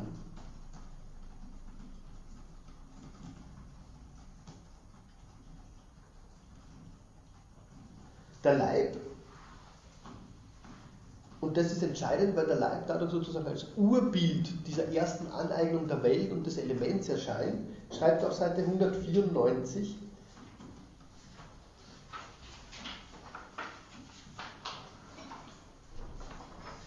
eine Existenz, vierte Zeile, die diese Weise hat, nämlich Leben von zu sein, ist Leib. Gleichzeitig von seinem Ziel getrennt, das heißt Bedürfnis, doch schon auf dieses Ziel zugehend. Sie braucht dabei keine Kenntnis von Mitteln, die notwendig sind, um das Ziel zu erreichen. Sie ist eine Aktion, die durch das Ziel ausgelöst wird und sich ohne die Kenntnis der Mittel, das heißt ohne Werkzeuge, verliert, ah, vollzieht. Das ist natürlich wiederum gegen Heidegger gerichtet. Die reine Finalität die nicht auf ein Resultat reduzieren werden kann, ereignet sich nur als leibliche Aktion. Also da kommt wirklich dem Leib eine ganz, ganz eigene Form der Intentionalität zu, die überhaupt nichts mit Objektivierung zu tun hat oder mit einer theoretischen Einstellung. Aber der Leib ist nicht nur das, was im Element badet, sondern was bleibt. Das ist jetzt ganz entscheidend. Ja. Der Leib ist sozusagen nicht nur eine Marginalie, eine periphere Artikulation des Elementalen, sondern das, was wohnt und besitzt. Ja? Der Leib selber ist sozusagen schon im Kern diese Aneignung. Ja? In der Sinnlichkeit selbst und Unabhängigkeit von allem Denken kündigt sich eine Ungewissheit an, die dieses der Ewigkeit ähnliche, unverdenkliche Alter des Elements in Frage stellt. Das Element beunruhigt die Sinnlichkeit als das andere. Und die Sinnlichkeit wird sich das Element aneignen, indem sie sich in der Bleibe sammelt. Und dieser Begriff der Sammlung, der, der wird jetzt immer entscheidender werden. Der steht jetzt dann, der steht dann im Vordergrund. Vielleicht noch zum Leib. Als Bleibe. Das bedeutet, dass das Dasein, sage ich jetzt nochmal, oder das, das Subjekt, das einen Leib hat, sich in der Welt hält. Ja? Auf Seite 195 heißt, diese Beziehung meiner selbst mit mir vollzieht sich, wenn ich mich in der Welt, die mir wie ein absolutes, von unvorstellbarem Alter vorausgeht, halte. Auf Seite 196 dann schreibt er, der Leib, die Position, die Tatsache, sich zu halten, haben, ja, als Formen der primären Beziehung mit mir selbst, meine Koinzidenz mit mir, haben keine Ähnlichkeit mit der idealistischen Vorstellung. Ich bin ich selbst, ich bin hier bei mir, ich bin ein Wohnen, eine Immanenz in der Welt. Immanenz in der Welt unterstreicht natürlich ganz, ganz eindeutig diesen Charakter der Trennung. Ja. Meine Sinnlichkeit ist hier. Die Position, die absolut ohne Transzendenz ist, hat keine Ähnlichkeit mit dem Verstehen der Welt durch das Da Heidegger. Sie ist also weder Sorge um das Sein noch Beziehung mit dem Sein und nicht einmal Verneinung der Welt, sondern Zugänglichkeit der Welt im Genuss.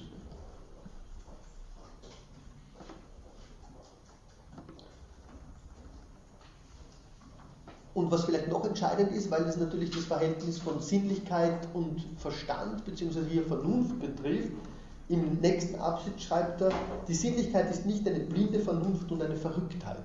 Ja. Der Sinnlichkeit kommt eine ganz, ganz eigene Rolle hierzu, eine transzendentale Rolle. Ja.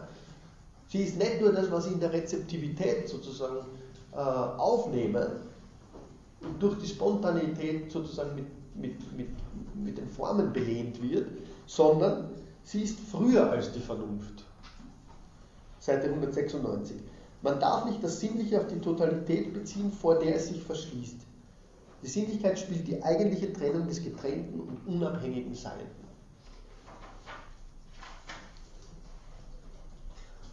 Ein entscheidender Punkt nochmal, diese Sinnlichkeit, dieses Leben von, diese spezifische Form der Intentionalität hat eine unglaubliche Selbstgenügsamkeit.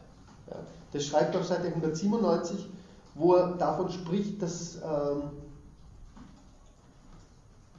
diverse Beschreibungen, also Husserl, Heidegger, aber auch die Psychoanalyse, um die es in dem Fall geht, verkennen das tiefe und irreduzible Genügen der Sinnlichkeit, des Sichhaltens im Inneren des eigenen Gesichtskreises. Empfinden, das heißt gerade sich aufrichtig mit dem begnügen, was empfunden ist, genießen, sich den unbewussten Verlängerungen verschließen, ohne Gedanken sein, das heißt ohne Hintergedanken, ohne Zweideutigkeit, mit allen Implikationen brechen, sich bei sich halten. Das heißt im Prinzip nichts anderes, als dass wir die Welt beziehen, bevor wir uns sozusagen auf ihre Perspektiven einlassen ja, und einen theoretischen Überblick über sie gewinnen. Entscheidend jetzt, Levinas sieht, dass diese Beschreibung des Genusses auch als Sinnlichkeit überhaupt noch nicht weit genug führt. Er hat mal dieses Halten, Haben des Leibes, der sich eine Wohnstadt gibt, mal schon andiskutiert aber er schreibt jetzt auf Seite 198 die Beschreibung ganz oben. Die Beschreibung des Genusses, wie wir sie bisher geführt haben, gibt freilich kein Bild vom konkreten Menschen. In Wirklichkeit hat der Mensch schon die Idee des Unendlichen. Er lebt in Gesellschaft und stellt sich die Dinge vor.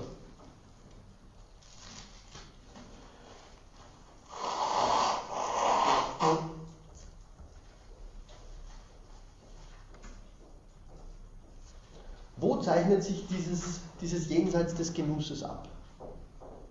Wo ist sozusagen die Idee des Unendlichen im, im Kern oder Potenziale da schon enthalten? Knapp unter der Marginalie steht dieser Hinweis, jenseits des Genusses zeichnet sich mit der Bleibe der Besitz ab. Die Einsetzung der Dinge für die gemeinsame Verfügung, eine Rede über die Welt. Die Aneignung und die Vorstellung fügen dem Genuss ein neues Geschehen hinzu. Sie haben ihren Grund in der Sprache als Beziehung zwischen Menschen. Also, dort, wo, die, wo, wo das Haus sozusagen Einzug findet, dort, wo die Ökonomie beginnt, ja, das ist sozusagen nicht der originäre Sündenfall, sondern dort gibt es überhaupt schon eine Beziehung, die stattgefunden haben muss, damit die Dinge als Dinge in einem objektiven Zusammenhang erscheinen können. Der Genuss hat schon die Idee des Unendlichen. Ja? Das heißt, diese, diese Ebene der Rede, ja, dieser Bezug auf eine gemeinsame Sphäre, ja, genau das, was bei Hannah Arendt äh, das Handeln wäre, ja, das immer wieder aufs Neue aktualisiert werden muss, um den Konnex der Handelnden, die Öffentlichkeit herzustellen. Genau das denkt Levinas hier an. Es gibt diesen, diese gemeinsame Ebene, aber sie ist permanent wiederherzustellen, permanent zu retablieren, weil ansonsten beziehen wir uns nur auf ein formales Miteinander. Und die Ökonomie steht natürlich sozusagen in der Gefahr, sie nur auf diese formalen Kategorien zu beziehen. Ja. Aber im Grunde ist sie bereits die Artikulation des, der Bleibe ja, als einer, sagen wir mal, Stellung des Genießenden, der um den anderen schon weiß. Ja. Das will Levinas, glaube ich, damit sagen. Gut. Der mythische Zuschnitt des. Äh, ja, ich glaube, diesen Abschnitt werde ich auslassen. Ähm, und gehe weiter zu C. Vielleicht noch mit einem Hinweis. Ich habe am Anfang mal gesagt, es gibt bei Levinas diese Dimension des Es gibt und dieses Es gibt wird natürlich in der Diskussion des Elementalen aufgenommen. Ja. Das Es gibt ist sozusagen dieses, dieses, diese Anonymität, dieses anonyme Rauschen, sagt Levinas, das es gibt, das etwas extrem Bedrohliches hat. Ja. Darin verliert sich alles. Ja. Darin ähm, droht auch eine gewisse Neutralität wiederum. Ja.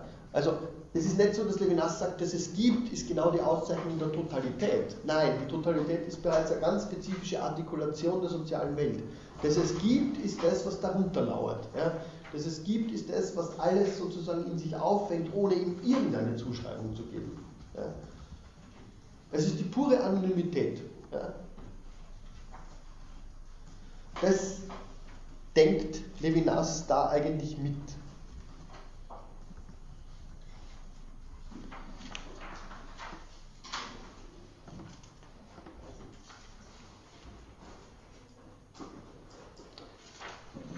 Kurze Zwischenfrage. Soweit ist die Reorganisation der Existenzialienlehre nachvollziehbar?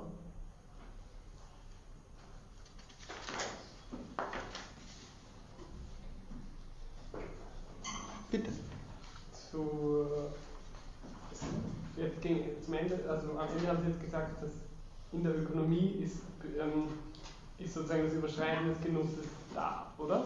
Im Prinzip, also dort, wo die Ökonomie auftaucht. Ja.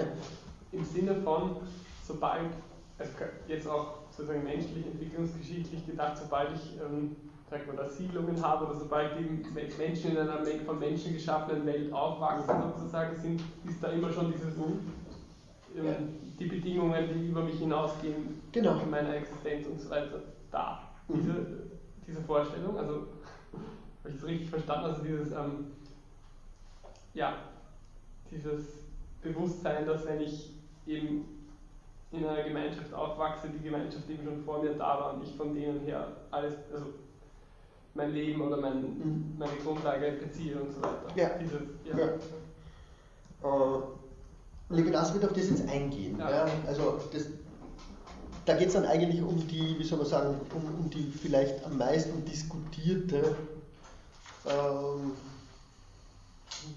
Seite dieses ganzen Buches, nämlich um seine Konzeption des Weiblichen. Ja. Äh, wenn er natürlich sagt, dass äh, im in der Bleibe muss bereits eine ursprüngliche Aufnahme stattgefunden haben. Ja? Und das nennt er die Dimension des Weiblichen. Ja? Ich meine, das, äh, das mag mittlerweile fast politisch inkorrekt erscheinen, was er da tut, ja? aber es ist, glaube ich, ein ganz interessanter Punkt, dass er von einer Dimension spricht. Ja? Also er spricht überhaupt nicht, äh, tut er auch, er spricht auch von der Frau, ja?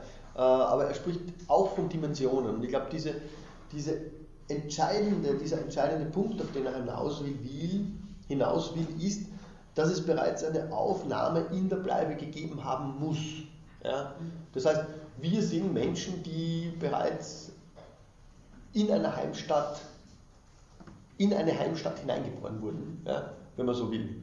Ohne dieses Hineingeborensein in einen sozialen Zusammenhang wäre menschliche Existenz grundsätzlich nicht möglich. Ja? Und das ist, glaube ich, das, was er mit der Dimension des Weiblichen meint. Ja? Ähm, sozusagen die Bedingung der Möglichkeit dafür, dass es überhaupt Intersubjektivität geben kann. Ja? Schütz schreibt mal, die Bedingung der Möglichkeit dafür, dass es Intersubjektivität überhaupt ge geben werden kann, ist, dass Menschen von Frauen ge geboren werden. Ja? Äh, man kann sich mittlerweile fragen, ob sozusagen diese Notwendigkeit bestehen bleibt. Ja?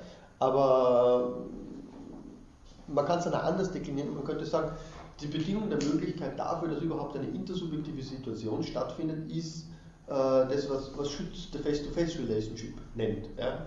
Also es gibt ein von Angesicht zu Angesicht. Ja? Das ist ja auch ein, ein Prinzip des, des Levinas äh, in dem Buch sozusagen verficht. Ja?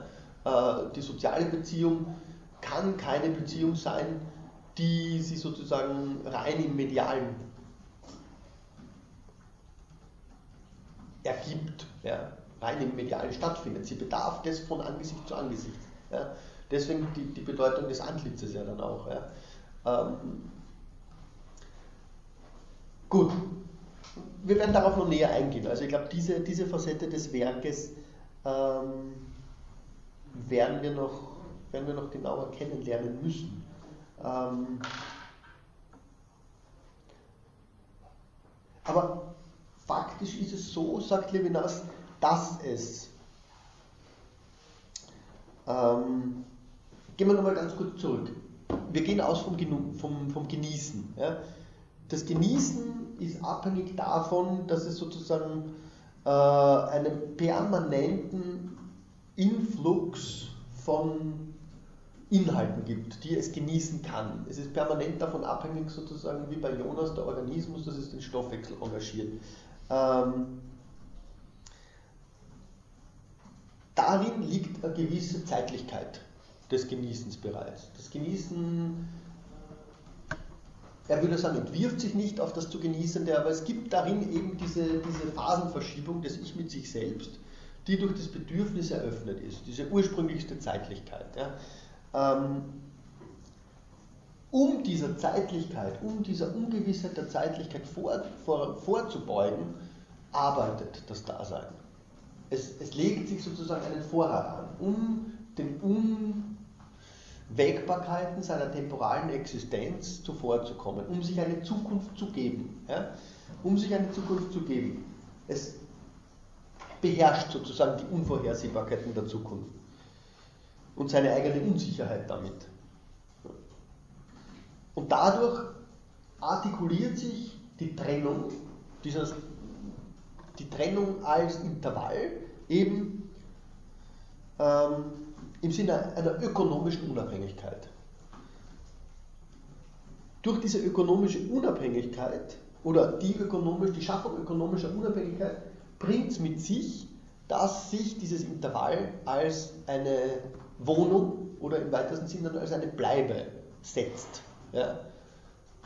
Also dieses, dieses, ähm, dieses Moment des Bleibens und Haltens und Habens kommt da in den Vordergrund.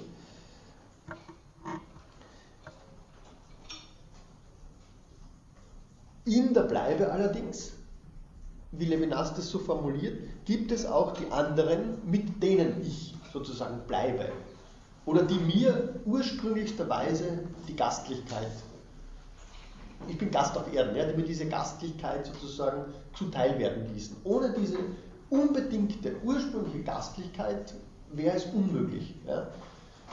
Deshalb ist die Bleibe auch nichts Solipsistisches. Ja, die, Bleibe ist, die Bleibe ist bereits ein sozialer Konnex. Und dann spricht er eben, ich gehe jetzt mal auf diese Seiten gleich vor, um die Seite 220, glaube ich. Genau, die Bleibe ist auf Seite 217, das ist der Abschnitt D dann schon. Moment, zwei, das Wohnen und das Weibliche heißt es hier.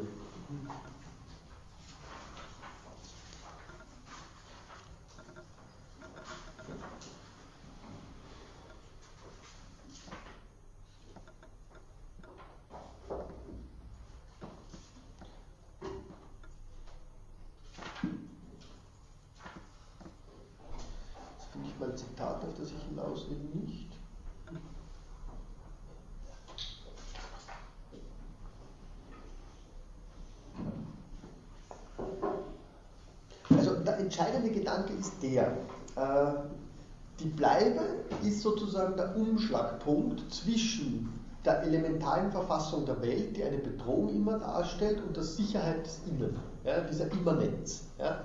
Diese Sicherheit bedeutet für Levinas die Sicherheit einer Intimität.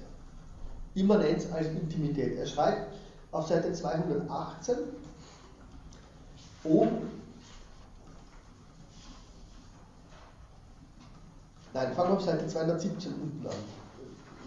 Die bevorzugte Rolle des Hauses besteht nicht darin, Zweck der menschlichen Tätigkeit zu sein, sondern darin, ihre Bedingung und in diesem Sinne ihr Anfang zu sein.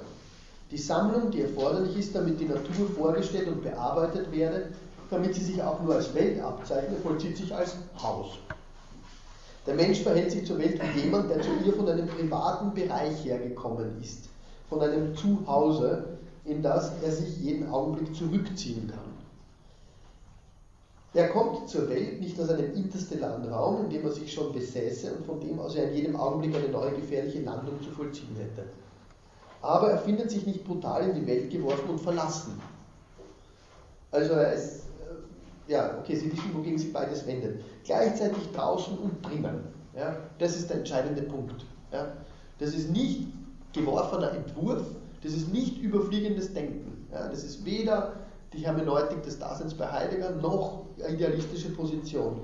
Gleichzeitig draußen und drinnen geht er hinaus, indem er eine Intimität verlässt. Andererseits öffnet sich diese Intimität in einem Haus, das in diesem draußen steht. Gleichzeitig draußen und drinnen. Ja? Gleichzeitig abhängig und unabhängig. Ja, also Levinas versucht permanent sozusagen all diese, diese Dichotomien und Ambivalenzen, die die klassischen Diskurse aufmachen, sozusagen auf der Schwelle, ja,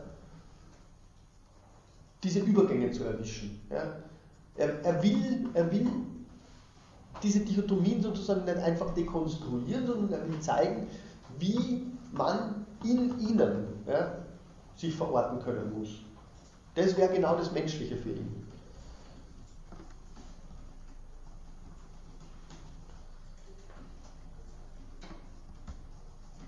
Gehen wir noch auf Seite 219 oben. Da geht das noch ein bisschen, wird das noch ein bisschen konkreter dann. 218 unten zusammenfassend. Die Analyse des Genusses und des Lebens von hat gezeigt, dass das Seiende sich nicht in empirische Ereignisse und die Gedanken, die diese Ereignisse reflektieren oder intentional meinen, auflöst. Das war gegen Husserl. Wer das Wohnen als das Bewusstwerden einer bestimmten Konstellation menschlicher Leiber und Gebäude darstellt, der übersieht und vergisst das sich Ergießen des Bewusstseins in die Dinge. Also auch kein empiristischer Blick sozusagen auf diese Dinge. Dieses sich Ergießen besteht seitens des Bewusstseins nicht in einer Vorstellung der Dinge, sondern in einer spezifischen Intentionalität der Konkretisierung, die Intentionalität des Lebens von. Man kann diese Intentionalität so formulieren.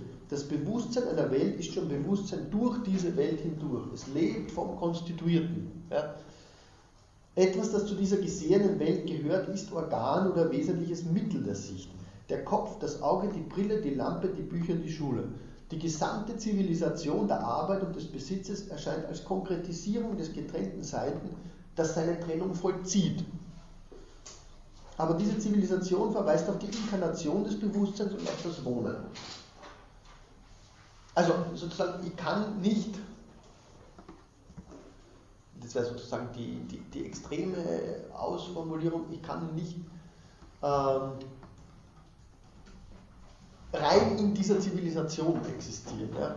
Ein, ein, völlig unverankertes Dasein scheint für Levinas nicht möglich zu sein. Ja? Zumindest, nicht als, zumindest nicht als etwas, äh, zumindest im Sinne des Ausgangsortes. Ja? Bei Husserl gibt es in den 30er Jahren gibt es einen ganz interessanten Text über die urache Erde, die sich nicht bewegt. Und da macht er was ganz was ähnliches. Er sagt sozusagen, die Erde ist dieser Ausgangspunkt. Ja. Und selbst wenn es, das ist Science Fiction pur, selbst wenn es Schiffe gäbe, die im Weltraum sozusagen fliegen, gäbe es diese Schifferkinder, ja, die den Boden des Schiffes, für die wäre der Boden des Schiffes die Erde. Ja? Also es, es, muss dieses originäre Moment einer, einer einverleibten Beziehung zum Boden geben. Ja?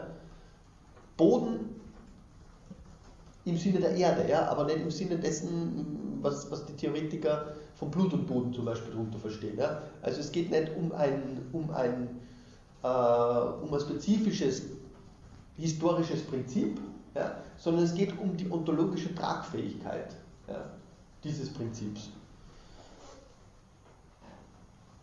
Gut, aber ich habe es abgeschnitten. Die gesamte Zivilisation der Arbeit und des Besitzes erscheint als Konkretisierung des getrennten Seins, das seine Trennung vollzieht.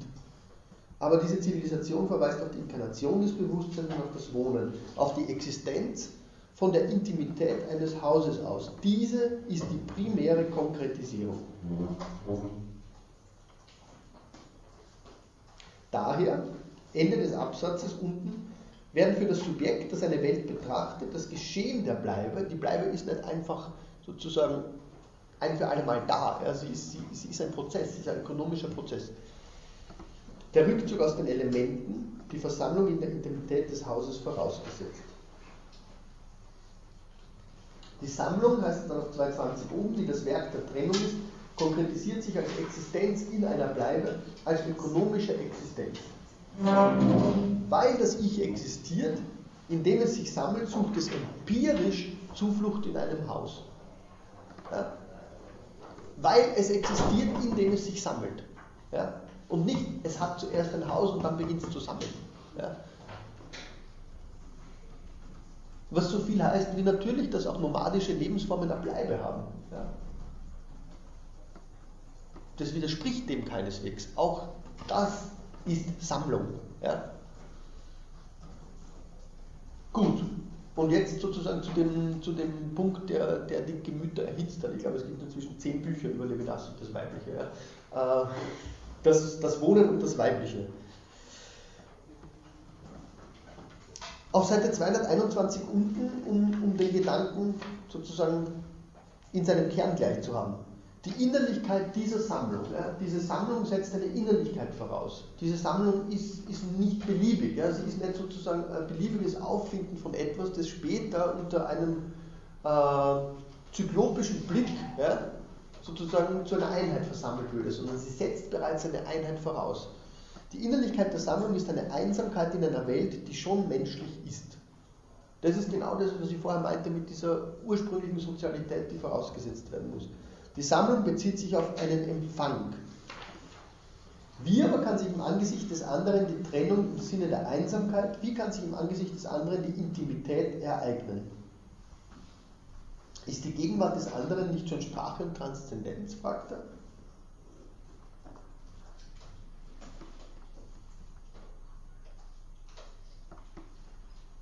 Und damit wird es natürlich spannend, ja, weil wenn dem nicht so ist, was ist es dann? Ja, ist es nicht Transzendenz, diese Beziehung zum Weiblichen, diese Beziehung zum Weiblichen, um die es jetzt gehen wird? Ist es nicht das Verhältnis zu einem Sie? Ist es nicht Sprache? Was ist es dann? Ist dann das Weibliche sozusagen nicht das andere?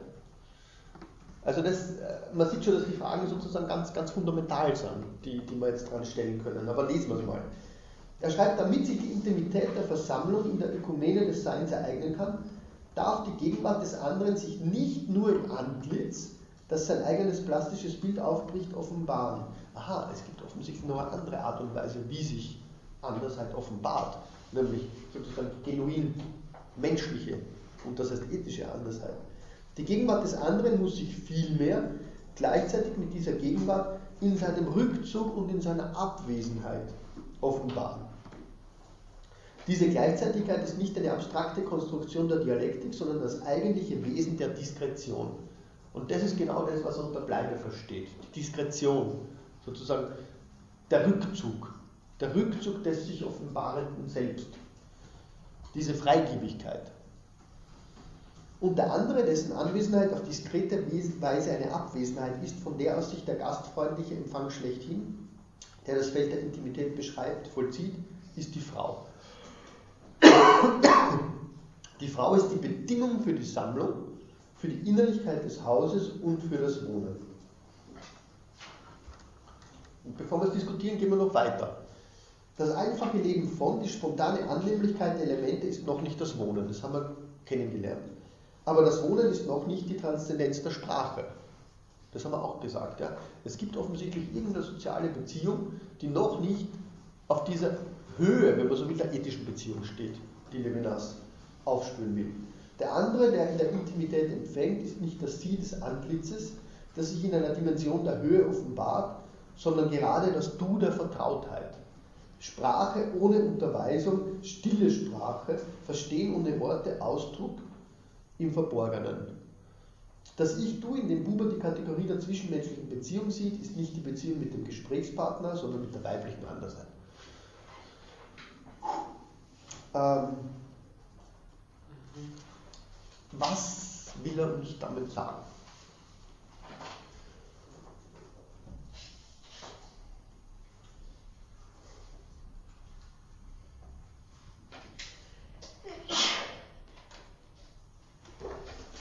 Haben Sie eine Idee?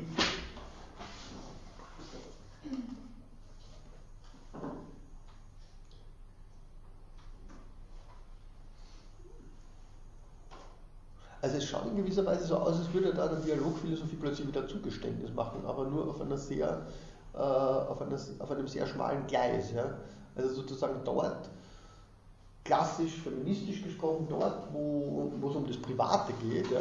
wir haben den Terminus verwendet, dort treffen wir plötzlich wieder auf, dort treffen wir erstmals auf die Rolle der Frau. Ja? Man, man könnte sich ja die Frage stellen, wieso hat er nicht grundsätzlich mal äh, die Frage der Andersheit sozusagen in dieser theoretischen Perspektive aufgeworfen. Die Frage stellt sich für ihn überhaupt nicht. Ja?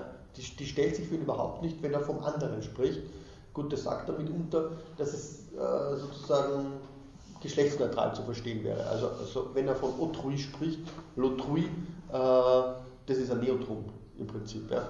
Äh, das ist der andere Mensch im Französischen. Ja? Also da, da wird weder von dem Mann noch von der Mann weder vom Mann noch von der Frau gesprochen, ja, sondern von autrui. Das ist diese ganz spezifische französische Vokabel dafür, für den anderen Menschen.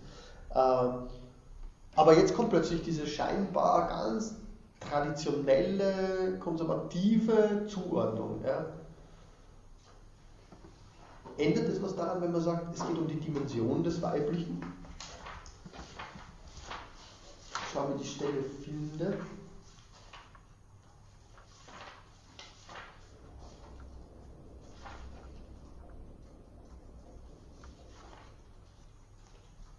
Nein, ich sie nicht, aber glauben Sie mir, dass er von Dimension spricht, öfter dann. Ähm, was kann er damit bezwecken? Also ist das, ist das einfach sozusagen nur, nur Unvorsichtigkeit?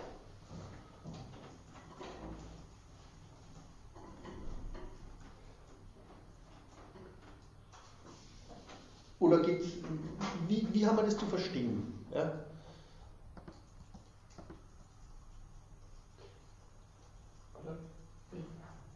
Geht es da um, sozusagen, können wir es so ausdrücken, quasi um die Beziehung von Säugling und Mutter sozusagen, also quasi eben, als der, wenn der Mensch geboren wird, noch irgendwie vorher die Sprache beherrscht, dass man das, das sozusagen so zu fassen versucht. Und dass man einfach sagt, er ist halt sozusagen in dem Sinn vielleicht noch Kind seiner Zeit, dass er halt diese Beziehung von neugeborenen Menschen sich halt nur mit der Mutter vorstellt. Dass, also dass man das im Prinzip auch wieder mehr oder weniger neutralisieren könnte, indem ja auch Väter theoretisch einen intensiven Kontakt mit den Kleinen haben könnten. Oder ist das. Ja. Gut. Äh, könnte man sagen. Ja. Ich meine, man könnte in dem Zusammenhang zum Beispiel zu Husserl zurückgehen. Husserl ist ein sehr, sehr äh, abgehobener Theoretiker, aber Husserl hat über, über Triebinstinkt, Intentionalität und solche Sachen sehr viel geschrieben. Und da gibt es natürlich genau auch die Situation. Ja. Äh, es geht um, um diese noch nicht ichlichen, vorichlichen, völlig passiven Intentionalitäten des Säuglings zum Beispiel. Ja. Ähm, aber Husserl ist noch weiter gegangen. Ja. Husserl, äh, also wenn jemand Lust hat, sich diese Sachen anzuschauen, die sind im Husserlianer Band 15, die sind wirklich fantastisch. Ähm, es geht natürlich auch um Erfahrungen der Selbstbewegung des Kindes, das sind die sogenannten Kinesthesen. Ja. Äh, also nicht bewegt zu werden, sondern die Erfahrung zu machen, dass ich selbst für die Bewegung sozusagen in Form eines präreflexiven Bewusstseins nur, dass ich selbst diese Bewegung verursache. Ja. Strampelkinesthesen beschreibt Husserl und er schreibt natürlich auch Strampelkinesthesen des Kindes im Mutterbauch. Ja. Ähm, was natürlich die ganze Sache dann ein bisschen verkompliziert. Ähm,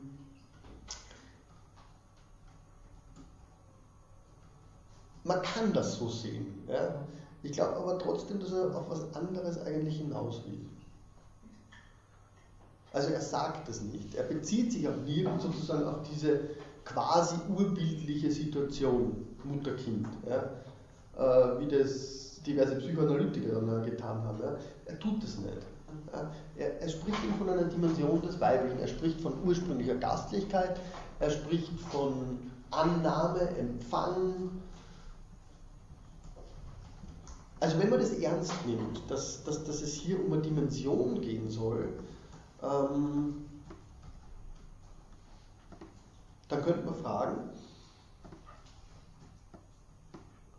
ob diese Aufnahme, Annahme, ja, die natürlich in einer traditionellen Logik der Sozialphilosophie und der politischen Philosophie äh, immer als etwas Bedrohliches gesehen wird. Ja. Also den anderen zuzulassen im eigenen wäre immer eine potenzielle Bedrohung des eigenen. Ja. Das wäre sozusagen immer in Fragestellung der Autonomie. Ja. Ähm, und Julie Butler hat das einmal sehr schön formuliert, als sie gesagt hat, man muss das Universale von der Ausnahme her denken. Ja. Ich glaube, dass Levinas genau so was hier versucht. Ja. Dass er versucht zu zeigen, ja, dass diese Gleichsetzung von Freiheit und Souveränität oder von Freiheit und Autonomie, ja, die sozusagen eine äh, eine Ausschließung des anderen bedeutet, weil der, Aus, der andere immer als Bedrohung dieser Autonomie erscheint, dass er genau sozusagen einen anderen, ein anderes Verständnis dieses Verhältnisses intendiert und dass er das mit dem Weiblichen konnotiert. Ja. Und das tut er natürlich in einer sozusagen in einer Weise, die nicht dazu angetan ist, sämtliche Doppeldeutigkeiten auszuschließen. Ja? Weil er natürlich dem Weiblichen da Annahme, Aufnahme genau diejenigen Kategorien zuspricht, die es traditionell hat. Ja? Oder die ihm traditionell zugeschrieben worden sind. Ja? Aber ich glaube, dass er damit versucht, indem er es universalisiert, dass er das Universale damit anders zu denken versucht. Nämlich, dass er das Universale vom Weiblichen her zu denken vorgibt. Ja? Und das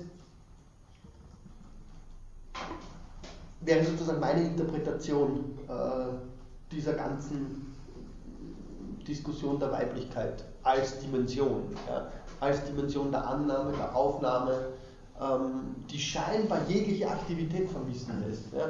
Das ist sozusagen nur, nur diese Passivität, die der Frau zugeschrieben wurde, auch traditionell. Ja, aber scheint ja so, als würde Levinas sagen, grundsätzlich können wir überhaupt nur von Passivität sprechen, wenn wir diese Passivität in der Aktivität zum Paradigma jeglicher Aktivität machen. Ja? Mir scheint, dass er genau darauf hinaus will. Ja? Wenn er sagt, das Subjekt ist Gastgeber, Ja? Das Subjekt ist dasjenige, das aufnimmt, ja? Und zwar absolut, unbedingt, ohne zu wissen, wer der Gast ist. Ja? Genau, das, ähm, genau das ist das Problem. Also, ähm, wir wissen nicht, wen wir aufnehmen. Ja?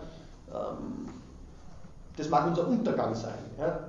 Also, also ganz, ganz stark biblisches Motiv eigentlich. Aber diese Empfänglichkeit ja, in diesem Sinne, ja, als, als Offenheit für das andere in den Vordergrund zu stellen und daraus überhaupt erst Aktivität zu erklären und nicht im Gegensatz die Aktivität als Paradigma zu nehmen, die sozusagen ihre Autonomie um alles in der Welt verteidigen muss, um dann ja, dieses und jenes zuzulassen im Sinne einer Politik der Beherrschung und, und sozusagen wirklich einer patriarchalen Politik, ja, die genau darüber verfügt, was sie zulässt und was nicht. Genau dem will sie Levinas damit eigentlich entgegensetzen.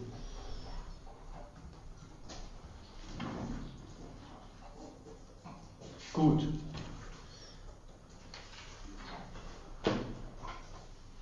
Am Schluss von dem Kapitel, um das noch ganz knapp auch nicht zu verheimlichen, ähm, gibt es noch eine ganz interessante Diskussion äh, der Frage, also in den Abschnitten 5, 6 und 7 äh, gibt es die interessante Diskussion, ob der andere in seinen Werken zugänglich ist. Ob das nicht sozusagen genau, ähm, nämlich in seiner hegelischen Variante, äh, sozusagen genau der entscheidende Punkt ist, wo mir die Andersheit des anderen bereits begegnet. Im Prinzip ist das eine Auseinandersetzung mit, äh, mit der hegelischen Theorie der Anerkennung. Also nur vielleicht ganz, ganz knapp.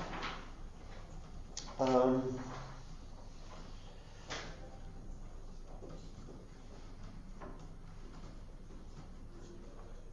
das wäre für Levinas keine ansprechende Form der Andersheit.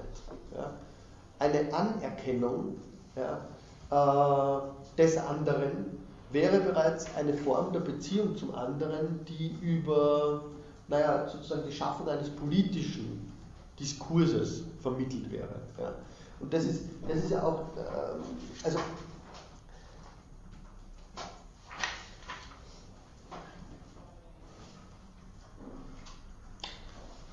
also wenn Sie die ganze hegelische Diskussion von Herr und Knecht hernehmen, ja, äh, da zeichnet sich am Schluss sozusagen die Unmöglichkeit für den Herrn, der den Knecht unterworfen hat, ab vom Knecht noch anerkannt zu werden. Ja. Er, er, findet keine Anerkennung mehr in dieser sozialen Relation, das ist ein Einbahn.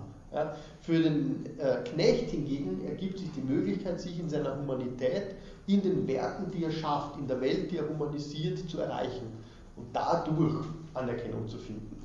Also ähm, sozusagen diese spekulative Wendung, ja, die, die, die Hegel da einzieht. Levinas würde sagen, äh, der Kampf um Anerkennung, ja, der, ist, der ist bereits viel, viel später. Ja. Der Kampf um Anerkennung ist kein ethisches Moment. Ja.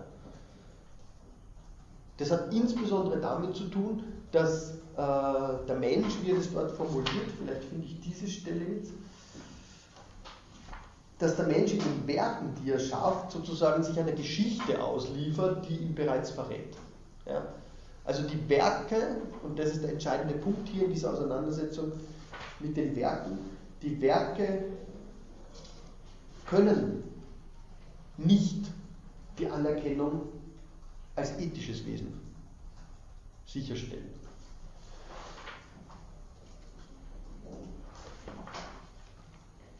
Also auf Seite 254 zum Beispiel. Manifestiert nicht das Werk diese Innerlichkeit nach außen?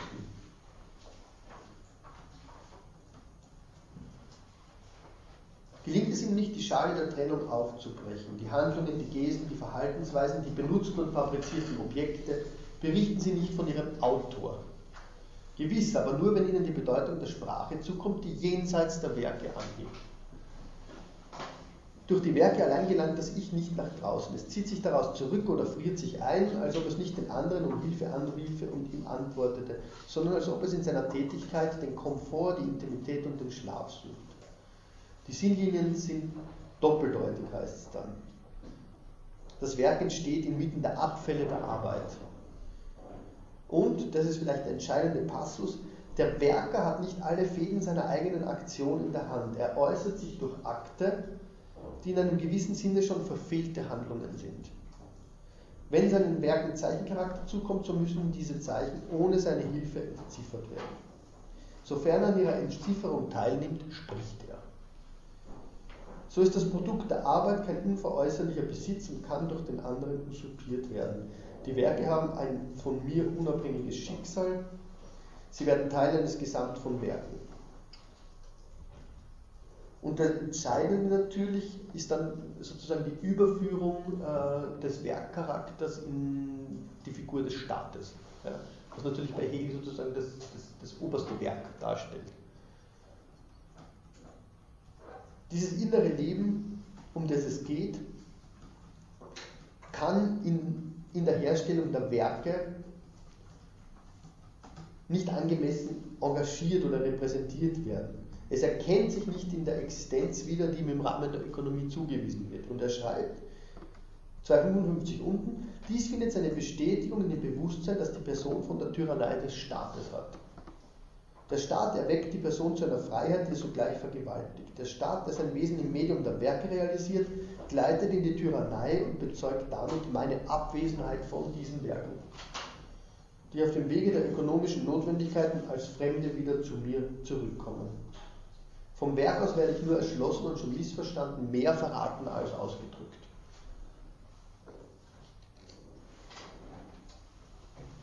Also das Werk heißt offenbart nur, indem es verbirgt.